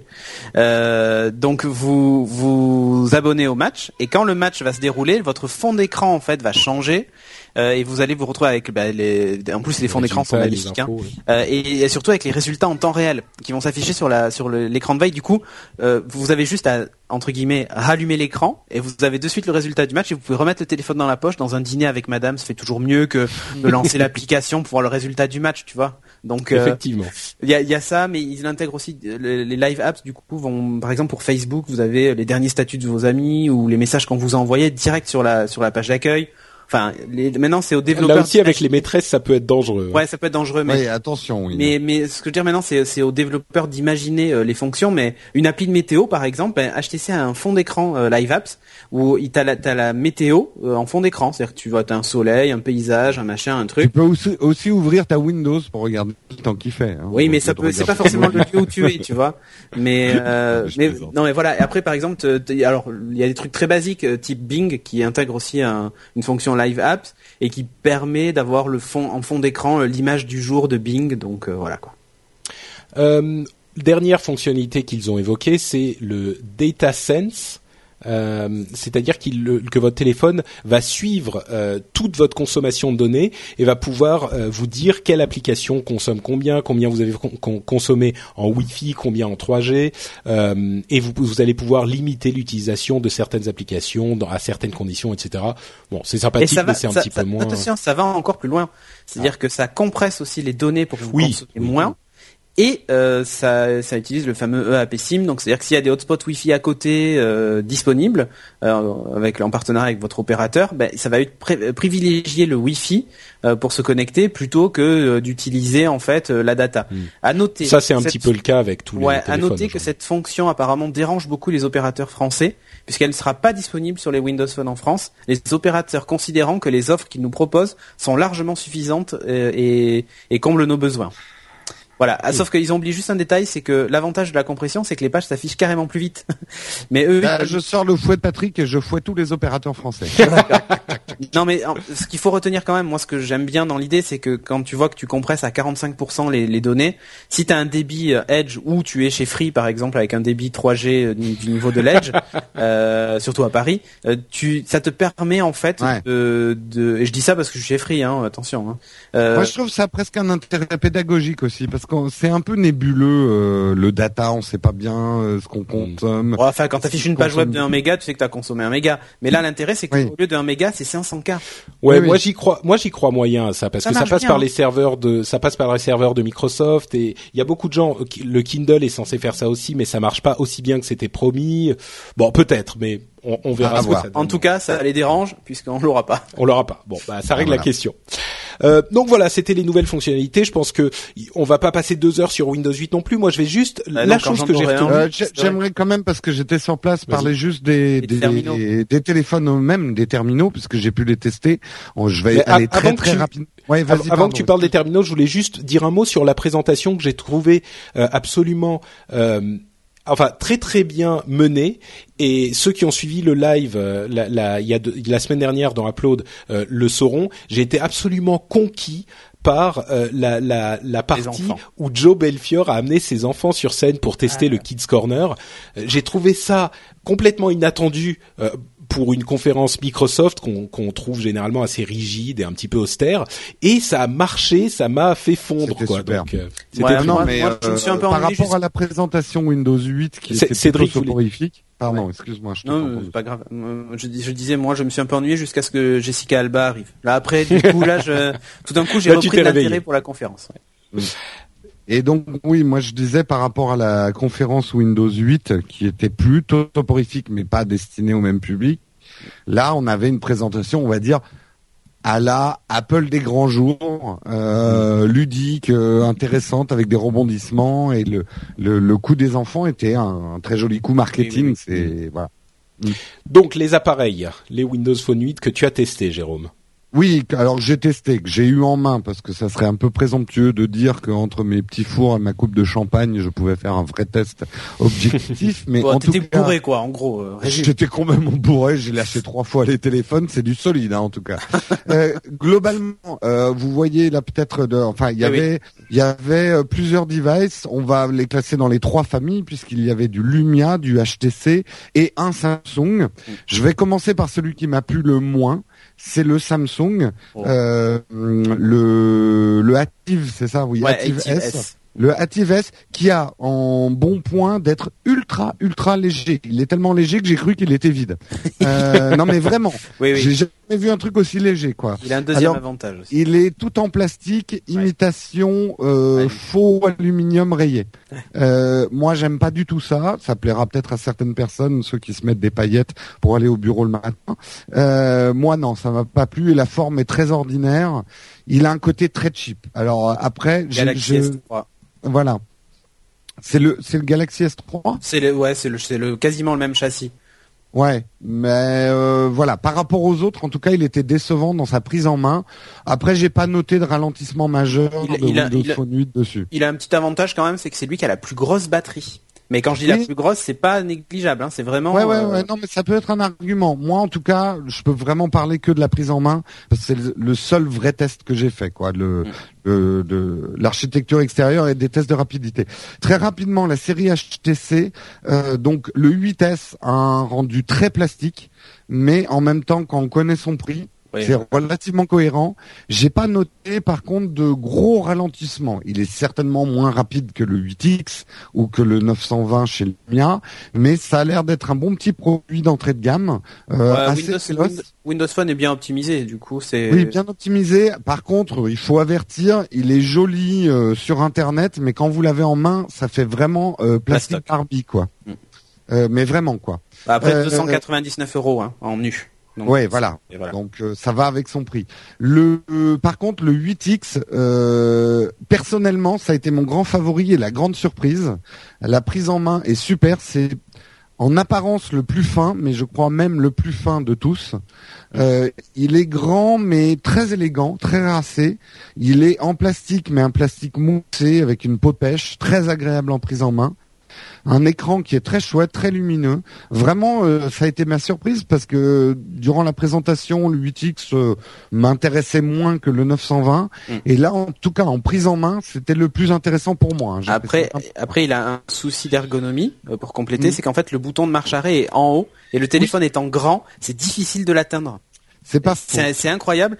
Alors sur les autres Windows Phone, euh, parce que j'en utilise depuis longtemps, ils sont souvent sur la tranche d'un sur un des côtés. du coup, c'est assez facile. D'ailleurs, ah ben voilà, tu vois, tu, tu as, tu as eu le problème.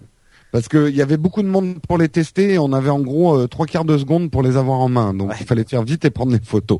Euh, le 920, ça, alors bon, c'est le, le super attendu. Il en a énormément sous le capot, ça se sent. Euh, mais du coup, le capot est un peu gros. Euh, moi, j'ai trouvé qu'il avait un rendu quand même très massif. Euh, c'est pas un téléphone moi qui m'attirerait parce que trop gros. Je sais que certains aiment avoir ça. Euh, et le mettre dans la poche et dire t'as vu mon gros téléphone. Euh, oh là là, non, c'était pas mon téléphone. T'es content de me voir ou c'est ton 920 euh, non, je, je, après, franchement, il est chouette. C'est vrai que le rendu euh, plastique euh, euh, glossy fait vraiment toc. Et c'est vraiment dommage parce que quand on voit les 900 et les 800 qui avaient ce rendu moussé du plastique, ils étaient beaucoup plus jolis, quoi, ce rendu mat. C'est vraiment un choix. Alors, il paraît qu'en noir, il est joli. oui, mais il est mat. En fait, bah, il est noir, le noir le, et le gris sont mat. Moi j'ai vu le rouge, c'est vraiment le plastique brillant fait assez toc et comme c'est un haut de gamme, ça fait bizarre. Euh, et juste pour terminer très rapidement, le 820, ça a l'air d'être une bonne petite machine, en apparence un tout petit peu plus toc encore aussi euh, dans le plastique, mais par contre euh, assez véloce, un bon prix et euh, un petit côté euh, transformer presque jouet le, le 820. Oui, mais en fait les coques que vous aviez c'était c'était bizarre parce que c'était des coques qui étaient bicolores. Oui, c'était des bicolores. Mais je l'ai trouvé pas mal. J'ai trouvé pas mal. Mais c'est vrai que mon favori, en tout cas en prise en main, c'est vraiment le 8X de chez HTC pour mes premières impressions. Donc celui que tu recommanderais a priori, hein, avec un test, juste une petite. Vraiment, euh, je, je, je mets, j'ai vraiment pas fait un test du produit. Non, bien sûr, bien sûr. Euh, D'ailleurs, tous les constructeurs qui nous écoutent, parce qu'ils sont multiples, n'hésitez pas à nous envoyer des, des terminaux pour qu'on les teste vraiment et qu'on les mette euh, à la torture. Voilà. Voilà. Eh ben écoute, je pense que c'est une bonne conclusion à notre partie sur Windows Phone 8. On va donc pouvoir passer à une information qui va ravir tous les fans d'Android qui nous écoutent et qui souffrent depuis maintenant presque 1h15, un peu plus d'une heure 15, qui nous disent où est Android Oui, ils nous ont peut-être déjà quittés, mais euh, Google a eu pas mal d'annonces aussi. Enfin, à vrai dire, c'est même pas des annonces. Ce qui s'est passé, c'est qu'il devait euh, faire une conférence juste avant la conférence de Microsoft pour 8 euh, à New York. Et bien sûr, étant donné les conditions météo euh, qui ont qui ont euh, handicapé. Mais ça, c'est Microsoft qui a payé, je suis sûr. C'est sans doute, oui, oui, ça, hmm. ça s'expliquerait. Euh, et ben, ils n'ont pas pu faire leur conférence, donc ils sont contentés de euh, lancer euh, la, la, vente de leurs produits. Alors, on savait de quoi il s'agissait, mais on va tout de même vous en faire un petit résumé. Euh, d'une part, il y a le téléphone Nexus 4, qui est un téléphone relativement bon marché à 200 199 euros en version 8 Go. Euh, relativement. Relativement. Ah, t'es, relativement. Bah, en fait, Bon, euh, ok, qui est ultra bon marché. Mais attends, euh, chez, chez micro, enfin chez Windows. Si si, non, enfin excusez-moi, je parle. 299 euros, c'est l'entrée de gamme. Là, on parle d'un téléphone haut de gamme avec recharge sans fil, NFC, un écran 4,7 eh ben, pouces, vas-y alors, grosse parce que tu vas mieux un faire processeur 4 cœurs à 1 giga 5 avec un appareil photo 8 millions de pixels, le dual carrière et tout ça, enfin la totale. Euh, ah, c'est quoi exactement le dual carrière euh En fait, l'idée c'est que tu, quand tu es connecté à une antenne, tu bénéficies du débit de la 3G plus du débit de la 3G+. Voilà. Ah, d'accord. C'est juste ça. Euh, et donc, il est compatible avec cette norme. Enfin, il, la recharge à induction, il y a la totale en fait dans ce téléphone. Un, super écran à, à, 1280 par 768 pixels. Oui, oui. En plus, il a une super résolution. Enfin, il y a. C'est presque un haut de gamme. Il est grand quand même. Hein. entrée de gamme, quoi. Il, ah, bah, il, est grand quand même. Il fait 4,7 pouces.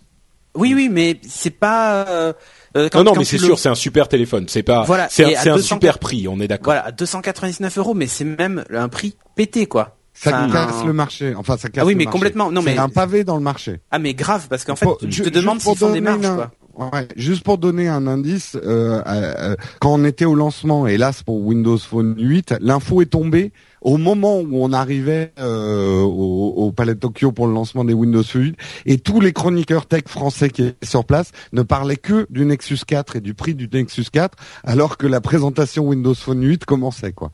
C'est un vrai pavé dans la mare. Mm. C'est sûr. Non, non, c'est vrai que c'est un super appareil et pour ce prix-là, c'est clairement on n'a jamais vu un, un ah tarif aussi bas pour euh, ce type de produit, quoi. Je pense que euh, pour donner une, une comparaison, euh, le, le, avec le standard du marché, l'iPhone 4 en version 8 Go, qui commence un petit peu à dater, c'est même pas qu'un peu, euh, il est à 399 euros nu. Voilà. Et là, en fait, c'est on, va dire que c'est la version 8 Go est à 299 euros pour Nexus 4 et la version 16 est à euh, 349. Voilà. Ouais, tout à fait. As, globalement, tu as deux Nexus 4 pour le prix d'un iPhone 5, quoi. Ah mais c'est même pour un prix d'un iPhone 5, tu as un Nexus 4 plus un Nexus 7 ou un Nexus 10 au choix. c'est ça. Donc mm. euh, et, et c'est clairement pas négligeable. Comme, comme tu le disais, euh, le Nexus 7 est également disponible à un prix intéressant. Euh, ce qui s'est passé, c'est qu'il était avant à 199 euros euh, pour 8 gigas et ils ont passé la version à, à 199 euros à 16 gigas. La version 249 euros coûte désormais 32 gigas et la version la, version 32 gigas qui coûte 249 euros. Oui, c'est ça. Patrick il pète son pain en gigas. Ouais, voilà. Ça 32, 32 gigas, ok, tenez. ces deux premières versions. Euh. ces deux premières versions sont en Wi-Fi uniquement. Pour la version 32 Go euh, avec 3G, c'est à 299 euros. Donc c'est là pareil. C'est quand tu vois le prix de, de l'iPad Mini à côté du Nexus 7, même 3G 32 Go.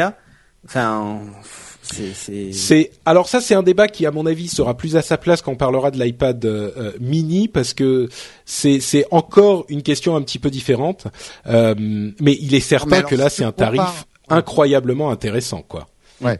Si tu le compares à son équivalent chez Apple, c'est-à-dire le l'iPad quatrième génération, t'as quand même un truc euh, à plus de 200 euros euh, moins cher. C'est non, là c'est la, ah version 7 pouces. On, ah, du 7, parle du 7 pouces. Je que vous parliez du 10. Non, non, le bah 7, justement. En fait, le, le haut de gamme 7 est au prix de l'entrée de gamme euh, chez Apple. En fait. Voilà, c'est ça, même moins cher que l'entrée de gamme. Même moins cher que l'entrée de gamme chez Apple pour le coup. Mm. Euh, et justement, parlons-en du Nexus 10, qui est le nouveau qui a été annoncé. Entre parenthèses, le Nexus 4, donc le téléphone, est fabriqué par LG. Le Nexus euh, 10 est fabriqué par euh, Samsung. Euh, et donc le Nexus 10 et le, le Nexus 7 c'est Asus, hein, si je m'abuse. Euh, le Nexus 10 euh, est présenté donc à 399 euros en version 16 Go et à 30 en 32 Go à 499 euros. là par contre on n'a pas de version avec connectivité cellulaire donc uniquement en Wi-Fi. les spécifications techniques sont excellentes là aussi. Ouais, oui avec un écran de résolution Retina-like enfin. C'est ça, on est à 205 à 2560 pixels par 1600 pixels. Il y en a plus que euh, sur l'écran de mon 27 pouces de mon Mac. euh, deux caméras, une 5 mégapixels, une 2 mégapixels, euh, la frontale bien sûr, euh, processeur dual core, etc., etc. Donc c'est clairement une excellente machine et à ce prix-là, euh, c'est une machine qui est une, un attrait indéniable. La qualité, d'après les premiers tests, semble être la qualité du, du, du, du de l'appareil de fabrication semble être un petit peu en deçà de ce que fait Apple, mais mais toujours très acceptable. Ça fait un petit peu plus plastique. c'est un format 16 qui a donc qui est un format un petit peu allongé quand on veut faire des quand, quand on en a une utilisation entre guillemets bureautique, mais qui est bien sûr beaucoup plus intéressante pour regarder des films euh, et, et, pour des utilisations un petit peu plus multimédia. Euh, bon, je pense que on, peut dire en résumé de cette euh, de cette de ce line-up de Google, comme ils l'ont dit eux-mêmes, hein, euh, que c'est un, un, un line-up qui est d'une d'une force euh, commerciale ah, indéniable. C'est c'est ils ont une offre qui, qui qui couvre tous les segments du marché à des tarifs qui sont euh, difficiles à, à, même, je vais même pas dire difficiles à battre, mais difficiles à imaginer euh, euh, pour cette qualité. Donc euh, bon, c'est très très fort de la part de Google. Je pense qu'on est on est tous d'accord. Je, je trouve que ce qu'il y a d'intéressant, c'est qu'on voit comment va s'architecturer tout le marché, on va dire pour l'année qui vient. Mhm. euh, Microsoft se positionne sur un côté euh, très novateur, révolution, interface, avec un, un non compromis entre les ultramobiles et la mobilité, c'est-à-dire vous pouvez avoir du tout en un. Euh, Google a décidé d'attaquer Apple sur le flanc des prix. Euh, et Apple se positionne en faisant de l'Apple. Donc euh, moi je trouve intéressant c'est que là chacun a trouvé un peu son positionnement marketing.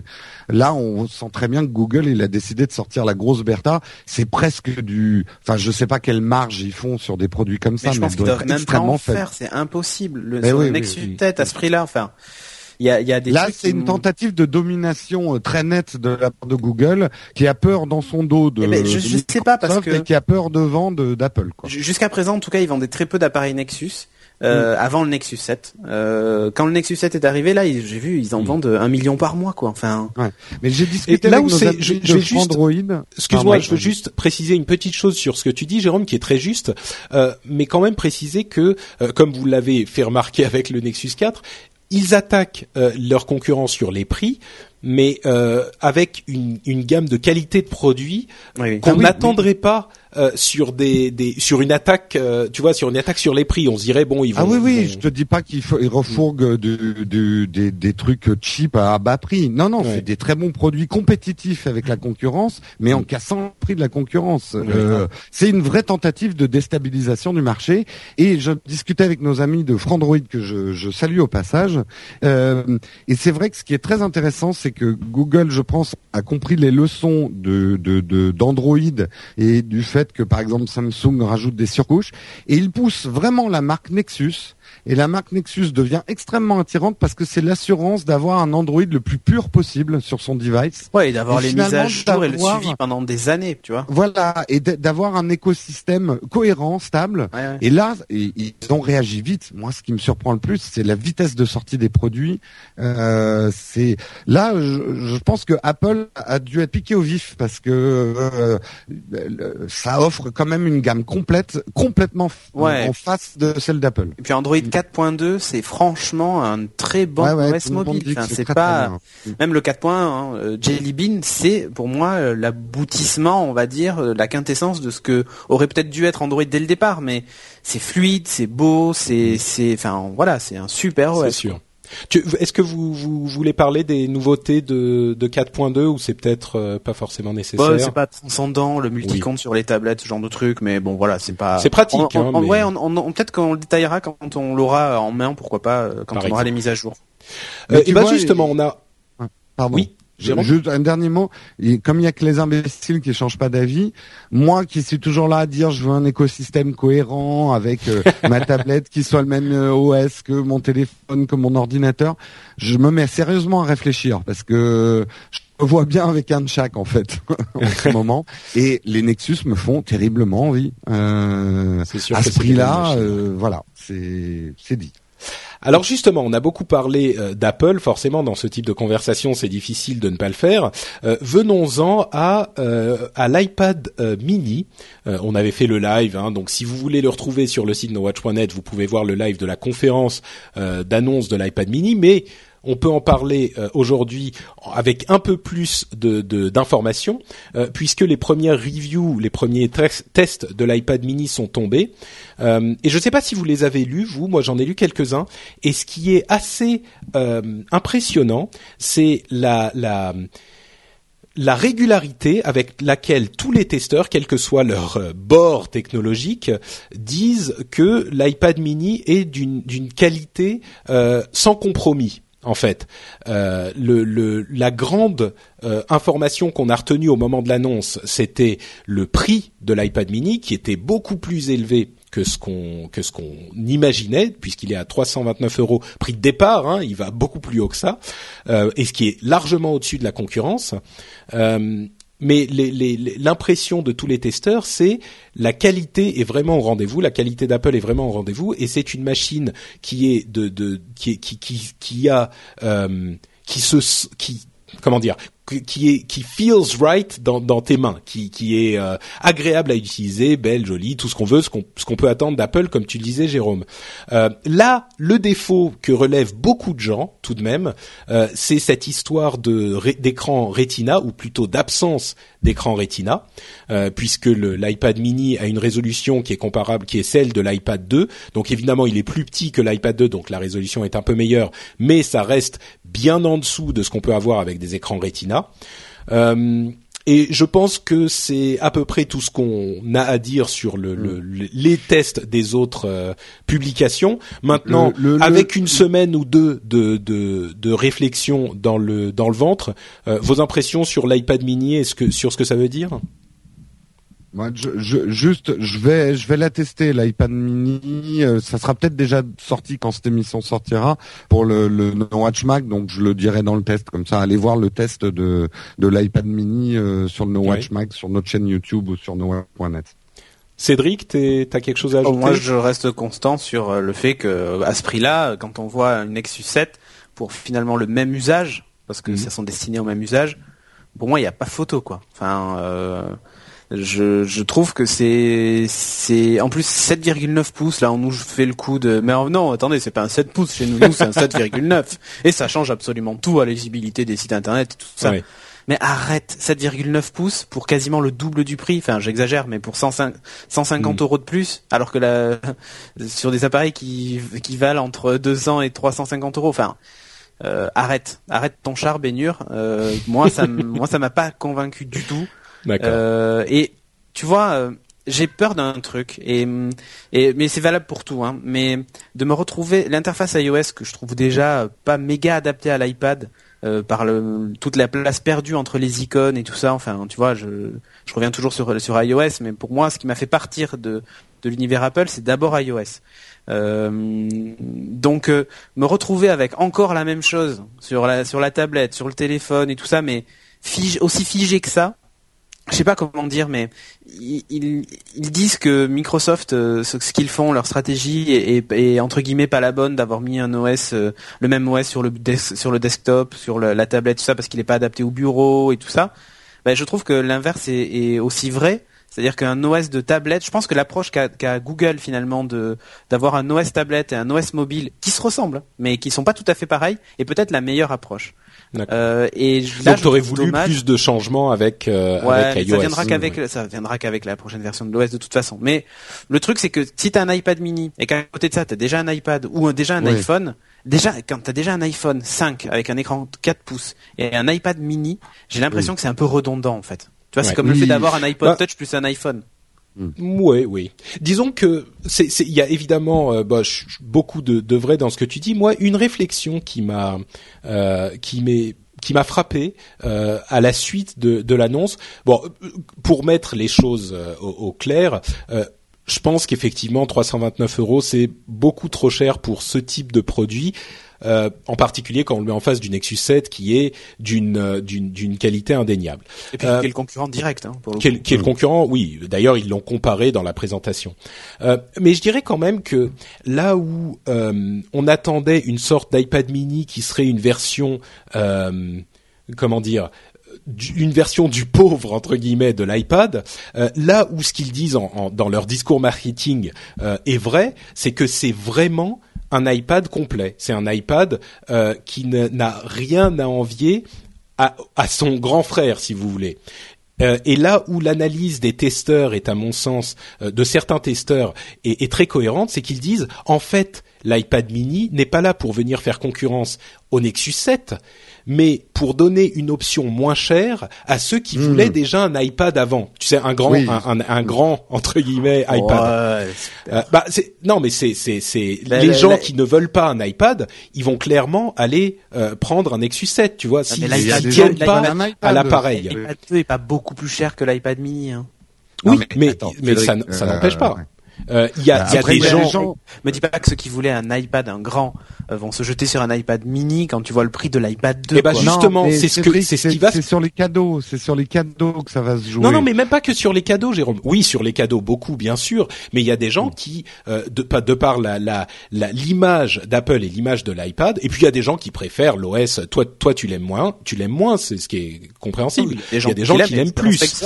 Et et il y a des gens qui veulent un iPad, tout court, à, mm. tort ou à raison. Ils, ils veulent même pas entendre parler d'Android. Ils disent, moi, je veux un iPad.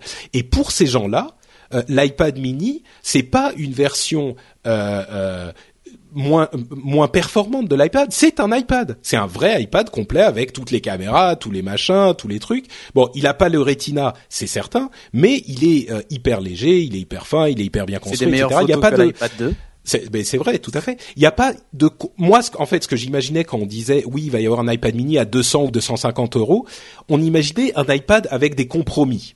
Et en ah, fait c'est pas ce qu'ils ont donné. moi j'imaginais un iPad 2 petit. Hmm. Et in fine, c'est un iPad petit, sauf qu'il a l'appareil photo de l'iPhone euh, de, euh, hmm. ouais, de l'iPhone 4 euh, donc du coup, il fait même des meilleures photos que l'iPad 2. Mais mm. je trouve pas que, enfin, pour moi, le, la référence aujourd'hui, c'est l'iPad 3 ou l'iPad 4. Je trouve déjà que l'iPad 2. Moi, je sais pas. Écoute, c'est, oh, c'est, c'est chez Apple dans la gamme, en tout cas, quand il te parle de l'iPad, il te parle pas de l'iPad 2, il te parle de l'iPad 3. Ah oui, oui, non, bien sûr, bien sûr. Non, mais, si tu veux, c'est, tu dis, c'est un iPad 2 euh, avec une meilleure caméra, mais on peut tout aussi bien dire, euh, c'est un iPad 3 avec euh, un écran plus oui, avec, sans l'écran avec un processeur qui est quand même moins bien. Hein. Ouais. Non, non, non, non, non, attends une seconde. Le, le processeur euh, de l'iPad mini, c'est la version du processeur euh, de l'iPad 3 sans la, la, la, version X qui, qui gère l'écran Retina en fait. Tu vois, c'est mm. c'est la, la, la différence. Mm. Mais bon, bref. Euh, ce qui, ce qui est sur du détail. Après, c'est oui, bien sûr, bien sûr. Ils font l'utilité de ces appareils. Point. Ouais. juste un dernier point. Moi, je trouve que finalement, au milieu de toutes ces annonces euh, autour de l'iPad mm. Mini, y a, alors c'est peut-être un peu trop tard, mais on la donne quand même à nos auditeurs. Je trouve que la super affaire à faire, c'est l'iPad 3 justement. Euh, euh, en refurb chez Apple, il était quasiment au prix de l'iPad mini.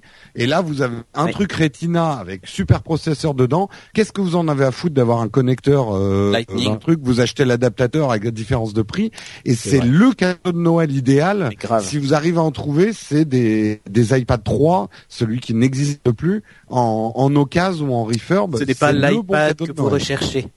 Ils ont ah non mais là ils ont disparu de la gamme et du coup c'est effectivement c'est un euh, j'avais vu. C'était maintenant pourquoi ils l'ont appelé le New iPad. Ouais, mais c'est vraiment un tour d'espace. Hein. Ouais, mais c'était c'était débile parce que, euh, que les jours qui ont suivi l'annonce de de, bah, de la disparition de l'iPad 3, ils ont bradé les iPad 3 qui étaient moins chers que les iPad 2. Mais je sais, je sais, c'est pour ça moi j'arrête pas de touter, acheter des iPad 3 les gens. mais grave. Bon, mm. Eh ben écoutez, euh, c'est sur ces bons mots qu'on va conclure cette petite partie qui s'est allongée sur euh, les nouvelles On machines. Désolé, mais c'est passionnant. Enfin, oui, bah oui, non, mais c'est intéressant parce que je pense qu'au final, la conclusion de toute cette histoire, euh, même si l'iPad Mini, machin, il est plus cher, mais c'est de la qualité, mais je sais pas quoi. c'est vraiment ce que tu disais, Jérôme. Les trois offres sont euh, parce qu'on a parlé que du, du, Surface RT, mais pour Windows 8, il y a euh, énormément d'autres constructeurs ah qui, qui, fournissent des, des produits de qualité. des super trucs. Euh, et donc, on a trois offres qui sont hyper mûres, hyper matures, qui se valent vraiment. Alors, certaines vont mieux ceci ou mieux cela, mais qui se valent vraiment. Et c'est pour les consommateurs que nous sommes et pour les geeks que nous sommes le, une période de, de, de d'extase incroyable pour la, un âge la mobilité. Quoi. On se souviendra ah de génération en génération. Non, mais c'est bien parce que du coup on a le choix, tu vois. C'est, c'est moi c'est ça qui m'intéresse, c'est de me mm. dire, euh, euh, chacun va trouver chaussure à son pied, quoi. C'est ça qui est. Mais ce qu'il y a de terrible pour nous, c'est la densité de toutes les informations en ce moment là. Ah oui, non, mais c'est aussi long. Euh, on aurait de quoi faire une, une dizaine d'uploads différents avec tout ce qu'on a à dire aujourd'hui, quoi. Bah, on, pensait que par une triste nouvelle quand même. On, ah, pense, ah non, oui, oui, on va, on va finir. On pensait que le mois dernier était un mois, enfin le mois de septembre était un mois agité, le mois d'octobre l'a été encore plus. Ah, oh la vache. Euh, donc plusieurs, plusieurs nouvelles. Donc euh, dans cette deuxième partie news où on va vous parler un petit peu d'Apple et de ce qui secoue Apple. D'abord, iTunes 11 a été décalé au mois de novembre pour le finir au lieu d'octobre. Euh, vous l'aurez compris puisque vous n'avez pas eu votre iTunes 11. Moi, j'étais très déçu. Euh, autre nouvelle, tout augmente et même les prix des apps sur l'App Store, euh, il y a une petite augmentation de, euh, je sais plus, 9 à 20%, euh, quelque chose comme ça, sur les, les prix. Euh, les prix, de, des apps. Donc les apps qui étaient à 79 centimes sont passées à 89 centimes, 1,59€ c'est maintenant 1,79€, 2,39€, 2,69€, etc. jusqu'à 15,99€ qui sont aujourd'hui 17,99€. Euh, Bon, il y a plein de gens qui ont dit ah c'est dégueulasse, c'est trop cher, non, vous ça êtes Riche, vous achetez des appareils chers, vous pouvez payer des applications plus chères. Bon, en même temps, tu vois, c'est la fin de la section iOS d'Upload. Nous fermons la caisse parce que là, c'est la ruine. Disons que 89 centimes pour le prix le plus bas, je pense que ça reste. Et puis ça suit. Les prix n'avaient pas augmenté depuis l'introduction de de l'App Store il y a 4 euh, ou 5 ans maintenant. Bon, je pense que c'est pas ah, déraisonnable d'augmenter un peu. Hein. Un, un, dernier truc, c'est pas mal pour les développeurs parce que le ratio n'a pas changé pour eux, ça va augmenter. Ouais, le, le seul truc, c'est on va dire pour les consommateurs lambda qui sont demandés d'où sort cette augmentation, puisque même les développeurs ne l'avaient pas demandé en fait, personne ne l'avait demandé. Et surtout, il y a une très grande brutalité, notamment, je pense à ceux vendent des BD en ligne. Ah oui, euh, J'ai reçu un mail. Euh, tous les abonnements ont augmenté. Ils ont même pas été avertis. Tu te sens pas. Tu te sens pour le coup en tant que distributeur, tu te sens vraiment pas chez toi. tous les achats in-app, c'est aussi des paliers et eux aussi ah, ont augmenté. Gros problème de communication de la part d'Apple au niveau de. C'est pas le premier, ouais. Petit quoi vis-à-vis des partenaires, c'est un peu dommage. Ouais, c'est un peu dommage. Autre info et là qui a vraiment fait, euh, qui a secoué le, le monde de la d'Apple euh, la semaine dernière, c'était l'information qui est tombée euh, juste après la l'annonce de Windows 8, selon laquelle Scott Forstall quitte j'utilise des guillemets, quitte Apple. Euh, il quittera Apple en 2013 et d'ici là, il reste en tant que euh, en tant que conseiller à Tim Cook. Alors, pour ceux qui ne le savent pas, Scott Forstall, c'est le papa d'iOS en fait. Celui qui a euh, commis ces interfaces magnifiques. Alors avant de parler des interfaces et du skeuomorphisme qui hérisse Jérôme, et d'ailleurs euh, même sa chemise là sur la photo, elle est en mode skeuomorphisme avec une eh, couture apparente. J'aimerais qu'on prenne juste une fraction de seconde, reconnaître que mon pronostic était le bon. Non, mais on va le reconnaître. qu'il allait partir et qu'il fallait qu'il parte. un instant, Jérôme. Non, t'as pas dit qu'il allait partir. T'avais dit que tu aimerais qu'il parte. Oui, mais ils m'ont euh, écouté. Euh, c'est ça, c'est vrai. Donc, euh, Scott Forstall euh, était un ancien d'Apple et un ancien de Next, l'un des plus proches conseillers de Steve Jobs, euh, qui était donc responsable de iOS. C'est celui qui avait, au moment où il pensait à développer l'iPhone, c'est celui qui avait convaincu Steve Jobs d'utiliser macOS et de le, le faire rentrer dans l'iPhone plutôt que d'étendre l'OS qui était sur les iPods à l'époque. Donc c'est vraiment grâce à Scott Forstall euh, qu'on a eu l'OS qu'on a aujourd'hui sur nos sur nos iPhones et par extension sans doute une influence euh, euh, non négligeable sur tous les smartphones du marché. Euh, donc ce jeune homme était donc le protégé, l'un des protégés de Steve Jobs, avec qui il avait travaillé à l'époque de Next. Euh, il gérait entièrement euh, l'équipe iOS et on entendait depuis bien six mois, un an, bah, depuis la disparition de Steve Jobs, que les, les, équipes qui travaillaient avec lui et les autres responsables d'Apple n'étaient pas en très bons termes avec euh, Scott Forstall. on entendait beaucoup d'histoires selon lesquelles euh, il s'attribuait le succès des autres, il était de mauvaise foi sur certaines choses, il était euh, Mais comme Jérôme, en fait. Quoi ah, Comme c'est toi qui dis Jérôme. ça Ah, j'y crois pas. Et en fait, à l'époque où Steve Jobs était encore là, c'était Steve Jobs qui arbitrait, donc il avait la, légitimité de Steve Jobs en quelque sorte. Depuis que Steve Jobs n'était plus là, son style était très abrasif et il ne, ne, ne s'entendait plus avec ses petits camarades, en gros.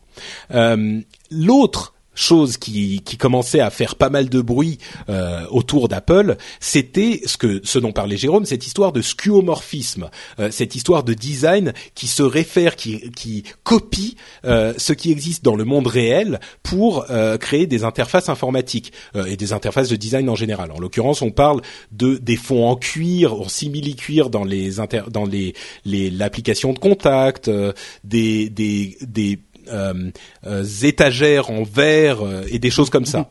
que, que Jérôme, du faux bois, etc. ouais, du papier déchiré dans le dans l'agenda. C'est ça. Mm. Que Jérôme exécrait euh, et dont il nous disait mais c'est c'est insupportable au niveau design, c'est un langage de design lamentable. Le pour les podcasts. et autant euh, dans le, le, design matériel conçu par Johnny Ive qu'on connaît bien euh, était d'une d'excellente qualité, autant le design logiciel des interfaces logicielles euh, conçues donc a priori euh, gérées par Scott Forstall ne convenait pas à Jérôme. Donc Jérôme nous disait, euh, et, pas que Jérôme, hein, beaucoup de gens s'en plaignaient euh, sur Internet. Oui, bah, Cédric aussi. Oui, Si je suis parti sur Windows Phone. aussi, hein, Patrick. Euh... Ah non, moi je, moi j'ai, je ah non, disais. Lui, il, a... Non, mais Patrick, il a aucun goût, donc mais, pas de problème. Je disais que ça me dérangeait pas du tout et que je trouvais ça plutôt lui, sympa. Même les murs, ils sont en faux papier peint. lui, il s'en fiche, tu vois. C'est du papier peint scuomorphisé. Euh, Non, c'est vrai que moi, j'ai, j'ai, je disais Il a des que placards ça en faux micro-ondes. ça me dérangeait pas plus que ça. euh, mais bon, donc visiblement, euh, Scott Forstall a fait la gaffe de trop. Beaucoup ont dit Siri ne fonctionnait pas bien au départ. Moi, j'ai pas tout à fait eu cette même analyse, mais bon. Et surtout, surtout, euh, le lancement de Maps, dont il était directement responsable, c'est passé de manière totalement catastrophique. On en a déjà parlé. Il semble que euh, Scott Forstall paye ce lancement catastrophique et surtout, selon ce qu'on entend aujourd'hui, paye le fait qu'il ait refusé de signer la lettre d'excuse euh, envoyée par Tim Cook euh, pour les, les, les, le, le, fiasco de Apple Maps. Donc il a dit non non, on peut gérer ça en, en sous-main entre guillemets, comme on l'a fait avec d'autres euh, produits, et on va arranger ça au fur et à mesure. on n'a pas, pas correctement, c'est pour ça que ça marche pas. mais c'est vrai qu'Apple, euh, pour défendre un petit peu Scott Forstall, qui est un petit peu indéfendable dans cette histoire, mais Apple a pardon, régulièrement euh, passer sous silence les défauts de conception de ces appareils ou de ces logiciels qui étaient qui, qui sont aussi fréquents qu'ailleurs euh, et, et, ils ont arrangé les choses un petit peu en sous-main et s'il leur est arrivé de s'excuser parfois pour les gros scandales, il leur est tout autant arrivé de ne pas s'excuser pour certains autres. Mm-hmm. Là en l'occurrence, il était difficile de faire passer la chose sous le tapis tellement c'était c'était gros. Donc ça faisait annonce sur le tapis, comme, c'est comme les. Mais l'avantage c'est que du coup ça faisait un tapis en 3D comme dans Maps, tu vois. euh, donc annonce fracassante, Scott Forstall quitte euh, quitte Apple euh, et il est remplacé entre guillemets par eh ben personne. Et ça, c'est une, une, information extrêmement euh, intéressante. Plus d'iOS, fini. en fait, ce qui se passe, c'est que ces, ces domaines de responsabilité sont divisés entre d'autres euh, entre d'autres euh, hauts responsables de chez Apple, euh, Eddie Q qui est responsable de euh, des Internet Software and Services, ça veut dire euh, iTunes, les App Store, etc. et Cloud. Il va s'occuper de Maps et de Siri. Euh, ce qui est assez dans son domaine. Mmh. Euh, Craig Federighi, euh, qui est responsable des logiciels et des OS, donc c'est-à-dire de macOS, va aujourd'hui, il est aujourd'hui responsable de macOS et il va prendre en charge iOS aussi. Donc il y aura peut-être une plus grande synergie entre iOS et macOS. Euh, Bob euh, Mansfield, euh, qui est responsable des technologies, va, qui est aujourd'hui responsable des technologies, euh, qui était, qui voulait partir, mais que Tim Cook a gardé à coup de millions. Mm. Et il va rester pour deux ans de plus, et il est responsable de toute l'infrastructure technologie en général de chez Apple. Ça, c'était pas exactement du domaine de Forstall. Mm. mais donc, euh, et, et j'oublie le, le principal, Euh, toute la partie interface qu'ils appellent Human euh, Interface euh, et tombe sous le coup de Johnny Ive, qui est responsable du design du matériel d'Apple depuis bien longtemps et qui nous a donné ces merveilles de design que sont euh, les MacBook Pro, le Unibody, certains iPhones, etc., etc. Euh, bah, attention, juste à un truc, hein, euh, mhm. faire du beau matériel, c'est une chose. Ça veut pas dire qu'on sait faire du beau logiciel. Hein. Alors évidemment, mais le ça design, le... ça reste le design, monsieur. Alors, c'est, c'est, il y a deux choses à, à, noter dans ces dans ces informations. Euh, d'une part, la, la, le renvoi de Forstall est, est, très surprenant parce que c'est une personne très importante, et d'autre part, euh, la, la, diffusion de ses responsabilités fait a une des conséquences très importantes sur l'organisation d'Apple, c'est-à-dire qu'il va y avoir encore plus de collaboration euh, et de cohérence au niveau de leur euh, développement, une cohérence qui manquait peut-être ces derniers temps euh, chez Apple. Et puis bien sûr la question du design que je pense on va discuter un petit peu ici parce que j'ai beaucoup parlé. Johnny Ive, responsable de de l'interface, bonne chose ou mauvaise chose. Commençons par Cédric qui semblait avoir des choses à dire. Ah non, je trouve que c'est très bien. Hein. Enfin voilà, le truc c'est que euh, par, par, contre si s'il si, se contente, ça m'étonnerait, hein, mais s'il se contente de juste enlever le cuir, ça me fera parvenir. Mais s'il y a une vraie révolution en termes d'interface, euh, que ce soit sous Mac d'ailleurs, parce que là, je, tu sais, si vraiment euh, je faisais pas les lives, j'utiliserais même pas mon Mac, j'utiliserais mon PC. Donc, euh, tu vois, je, je pense que s'il fait vraiment s'il revoit de fond en comble, on va dire s'ils ont les les coronesses de comme ce qu'a fait Microsoft, je dis pas la même chose, mais euh, une vraie rupture en termes d'interface, que ce soit sur le mobile et sur le, le les macOS, euh, potentiellement, oui, je trouve que c'est une excellente nouvelle. Si ça, si c'est juste retirer euh, les effets de, de reflets, euh, les effets glossy, euh, enlever le, cuir et les moustaches, bon, ça, pour moi, ça sera pas la, ça, ça aura servi presque à rien, quoi, tu vois. Mm. Donc, à voir ce qu'il va faire. On peut pas juger avant qu'il ait travaillé, de toute façon. Je le ferai pas. mais je trouve que c'est une bonne nouvelle déjà qu'on ait qu'on ait sorti celui qui avait commis ces interfaces qui pour moi est, sont sont pas sont pas d'un très bon goût quoi. mais moi je crois que tu je pense qu'on parle plus effectivement que du skeuomorphisme. C'est pas très ergonomique en fait. C'est oui, mais moi je pense pas qu'il va revoir de fond en comble ou qu'ils vont revoir de fond en comble iOS. Hein. Peut-être que je me trompe, mais euh, Jérôme? Euh, moi, je pense qu'il y a deux informations très importantes en fait dans ce départ. La première, c'est que euh, Tim Cook impose son style et montre deux choses mm. rassurantes pour Apple et son futur. C'est que un, il n'hésite pas à virer quelqu'un qui faisait partie des meubles et qu'on invirable, copain de Jobs, etc. Donc quelque part, ce qui, ce qui est dans la, c'est quelqu'un qui est responsable d'un problème. C'est dans la culture d'Apple, ils ont ces DR, DRI, directly responsible, direct responsible individual, et, et c'est déjà arrivé par le passé. Donc euh, oui, oui, vrai que... c'est déjà arrivé, mais quand même, on sent que Tim Cook est en train de se réveiller de la phase post-Jobs. tout à fait. Il faut se réveiller du traumatisme. Il a viré des mecs qui manifestent manifestement ont perdu la flamme, qu'ils l'ont peut-être eu. Hein. Je remets pas en cause tout le travail de Fonstal. Comme tu disais, il a amené certainement des choses très intéressantes chez Apple euh, au niveau de l'iPhone, mais là on le sentait bien, même dans l'évolution d'iOS, c'était mm. d'abord des micro-évolutions et un côté compliqué qui venait se rajouter à ce qui était simple avant, mm. avec des trucs un peu habitables. Bref, il a montré ah, qu'il tu t'en plains depuis depuis bien deux ans, hein, c'est oui, oui, oui. vrai. Il, il, est Tim Cook a montré qu'il était capable de Tim Cook, virer quand même tu un grand des S partout. Non mais il met toujours des S. Oui. Je me dis, bref. Et il a montré aussi parce qu'on va, euh, il a viré quelqu'un qu'il avait embauché lui-même il y a six mois pour tout le retail d'Apple. Oui. Il montre qu'il est capable de se remettre en question lui-même. C'est-à-dire qu'il n'a pas défendu euh, un type qu'il avait embauché lui-même, qui est une, er-, puisqu'il l'a même poussé alors qu'il y avait des réticences à l'intérieur. Juste, juste pour mm. préciser, c'est Browett dont tu parles et pas Forstall, euh, qui était responsable du retail et qui a fait des boulettes énormes, qui voulait réduire le nombre de d'employés dans les Apple Store, alors que l'expérience de l'Apple Store. Il y a eu des manifs à Paris. ouais, c'est ça. Euh, des, des manifs.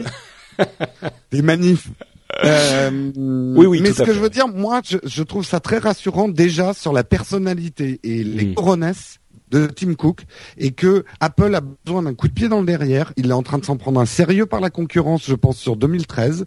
Je pense qu'Apple va connaître un, un petit passage à vide sur 2013, mais j'espère que Hive aux manettes du design et aussi du software va imposer une vision. À la limite, je préfère un designer qui se trompe qu'une marque qui n'a plus de personnalité. Et le mm. grand risque pour Apple, c'est de perdre de la personnalité. Leur réussite, elle est basée sur le, le refus du compromis et d'avoir quelque chose de tranché et de design. Et aujourd'hui, c'est passé dans le camp de Microsoft, ça. En tout cas, c'est mon opinion. D'avoir un point de vue tranché sur ce que doit être une interface. Apple est hésitant en ce moment. Les produits sont hésitants. Euh, il y a un passage à vide. Donc voilà, je, tout ça me rassure par rapport à l'avenir d'Apple. Euh, bah, je vais conclure euh, sur le sur le sujet en, en étant un petit peu d'accord avec, euh, bah, surtout avec Jérôme, je pense. Euh, sur un point, je suis pas du tout d'accord avec avec toi, euh, et je, je dirais même que j'ai l'impression que tu as un peu fumé la moquette. Euh, c'est que quand tu dis ils vont avoir un passage à vide euh, en 2013, à, à moins que tu parles pas- pas des ventes. Pas financier, pas Oui, financier. d'accord, bon, c'est Ils ça. vont Continuer à vendre. C'est ça, passage on à est vide d'accord. Pour nous, pour nous les technofans, voilà. on- euh, Apple ne va pas nous intéresser en 2013, je pense. Ouais, je pense qu'effectivement, euh, je sais pas si ça changera, mais effectivement, on le dit depuis un moment, l'OS est mûr, euh, il évolue plus, il nous excite plus, c'est certain. Je sais pas si euh, ce- cette évolution dans le management va permettre de, de changer ça. Euh, il est certain qu'il va a priori, enfin il est certain. On peut imaginer qu'il y aura un changement de direction, ça sera peut-être euh, salutaire et peut-être qu'on aura une bonne surprise. Moi, je sais pas si ça va aller beaucoup plus loin que du cosmétique. Je me demande si ça va euh, rester simplement, euh, voilà, où on met les boutons, comme à quoi ils ressemblent, etc. C'est vrai que euh, Hive a été plus loin que le cosmétique avec les, les, les- la conception du matériel euh, qu'il a conçu. Le, le design informe la fonctionnalité et vice versa. Euh, donc peut-être qu'on peut s'attendre à des changements un petit peu plus importants. Euh, on peut l'espérer en tout cas parce que c'est ce, la simplicité et la et l'esthétique et sont ce vers quoi tend euh, Johnny Hive. Donc on verra. Je suis pas convaincu que ça aura des résultats, mais il est certain que si Forstall était resté aux commandes, euh, cette impression un petit peu éparpillée de skeuomorphisme et de, de, de, de certitude serait restée. Là, on aura peut-être des certitudes encore, mais des certitudes de quelqu'un d'autre. Donc ça amènera peut-être euh, un changement. On verra, ça risque de, ça, ça remet en tout cas quelque chose de vraiment intéressant euh, Ah, dans, un Apple. Tout à fait, mais Hive avait déclaré à demi-mot que le- l'interface n'était pas à la hauteur des produits Mhm. qu'il designait. Donc... Ah, plus qu'à demi-mot, niveau oui, c'est vrai. design, Oui. Ouais, ce qu'on disait au niveau design, la goutte d'eau qui a fait déborder le vase, c'est le faux euh, truc de dans ah dans les passes là. Oui, le, Euh, le shredder, le, le Ah là là, là, c'était euh, le pas trop loin qui a, Oui, qui dans a énervé beaucoup de euh, monde au niveau design. Quoi. Ouais. Bon bah écoutez, euh, ça ça nous ça augure encore de, de choses très intéressantes pour Apple en 2013, euh, très intéressantes chez Google et très intéressantes chez Microsoft. On va décidément avoir une année 2013 qui sera Passionnante, Intéressante. Euh, applicaine. Euh, Voilà. intéressante, c'est ce que je voulais dire. Et écoutez, on est à presque deux heures d'émission. Je crois que c'est l'upload le plus long qu'on C'est le ait fait record. depuis depuis bien bien longtemps. keynote. Sans doute. Euh, donc on va euh, conclure l'émission euh, rapidement. On va vous dire en quelques mots que si vous voulez soutenir euh, No Watch, vous pouvez aller sur le site et sur le fan shop pour acheter des goodies d'une qualité au moins égale à celle des produits Apple, mais d'un prix euh, intéressant au moins autant que ceux des produits euh, Nexus et qui sont aussi révolutionnaires que ceux de Windows. Donc c'est le, le meilleur de tout de tous les mondes euh, sur le, le, le fan shop No Watch. Vous pouvez aussi retrouver plein d'émissions super sympas, commenter sur l'épisode, euh, retrouver nos liens vers euh, Twitter, Facebook, euh, tout ça pour nous suivre euh, presque en direct quand on n'est pas dans Upload. Et évidemment, on sera de retour dans une semaine pour vous livrer des tests d'applications mémorables, comme toujours. On vous fait de grosses bises et on vous dit à dans une semaine. Ciao ciao. Ciao, ciao. Salut tout le monde, ciao ciao.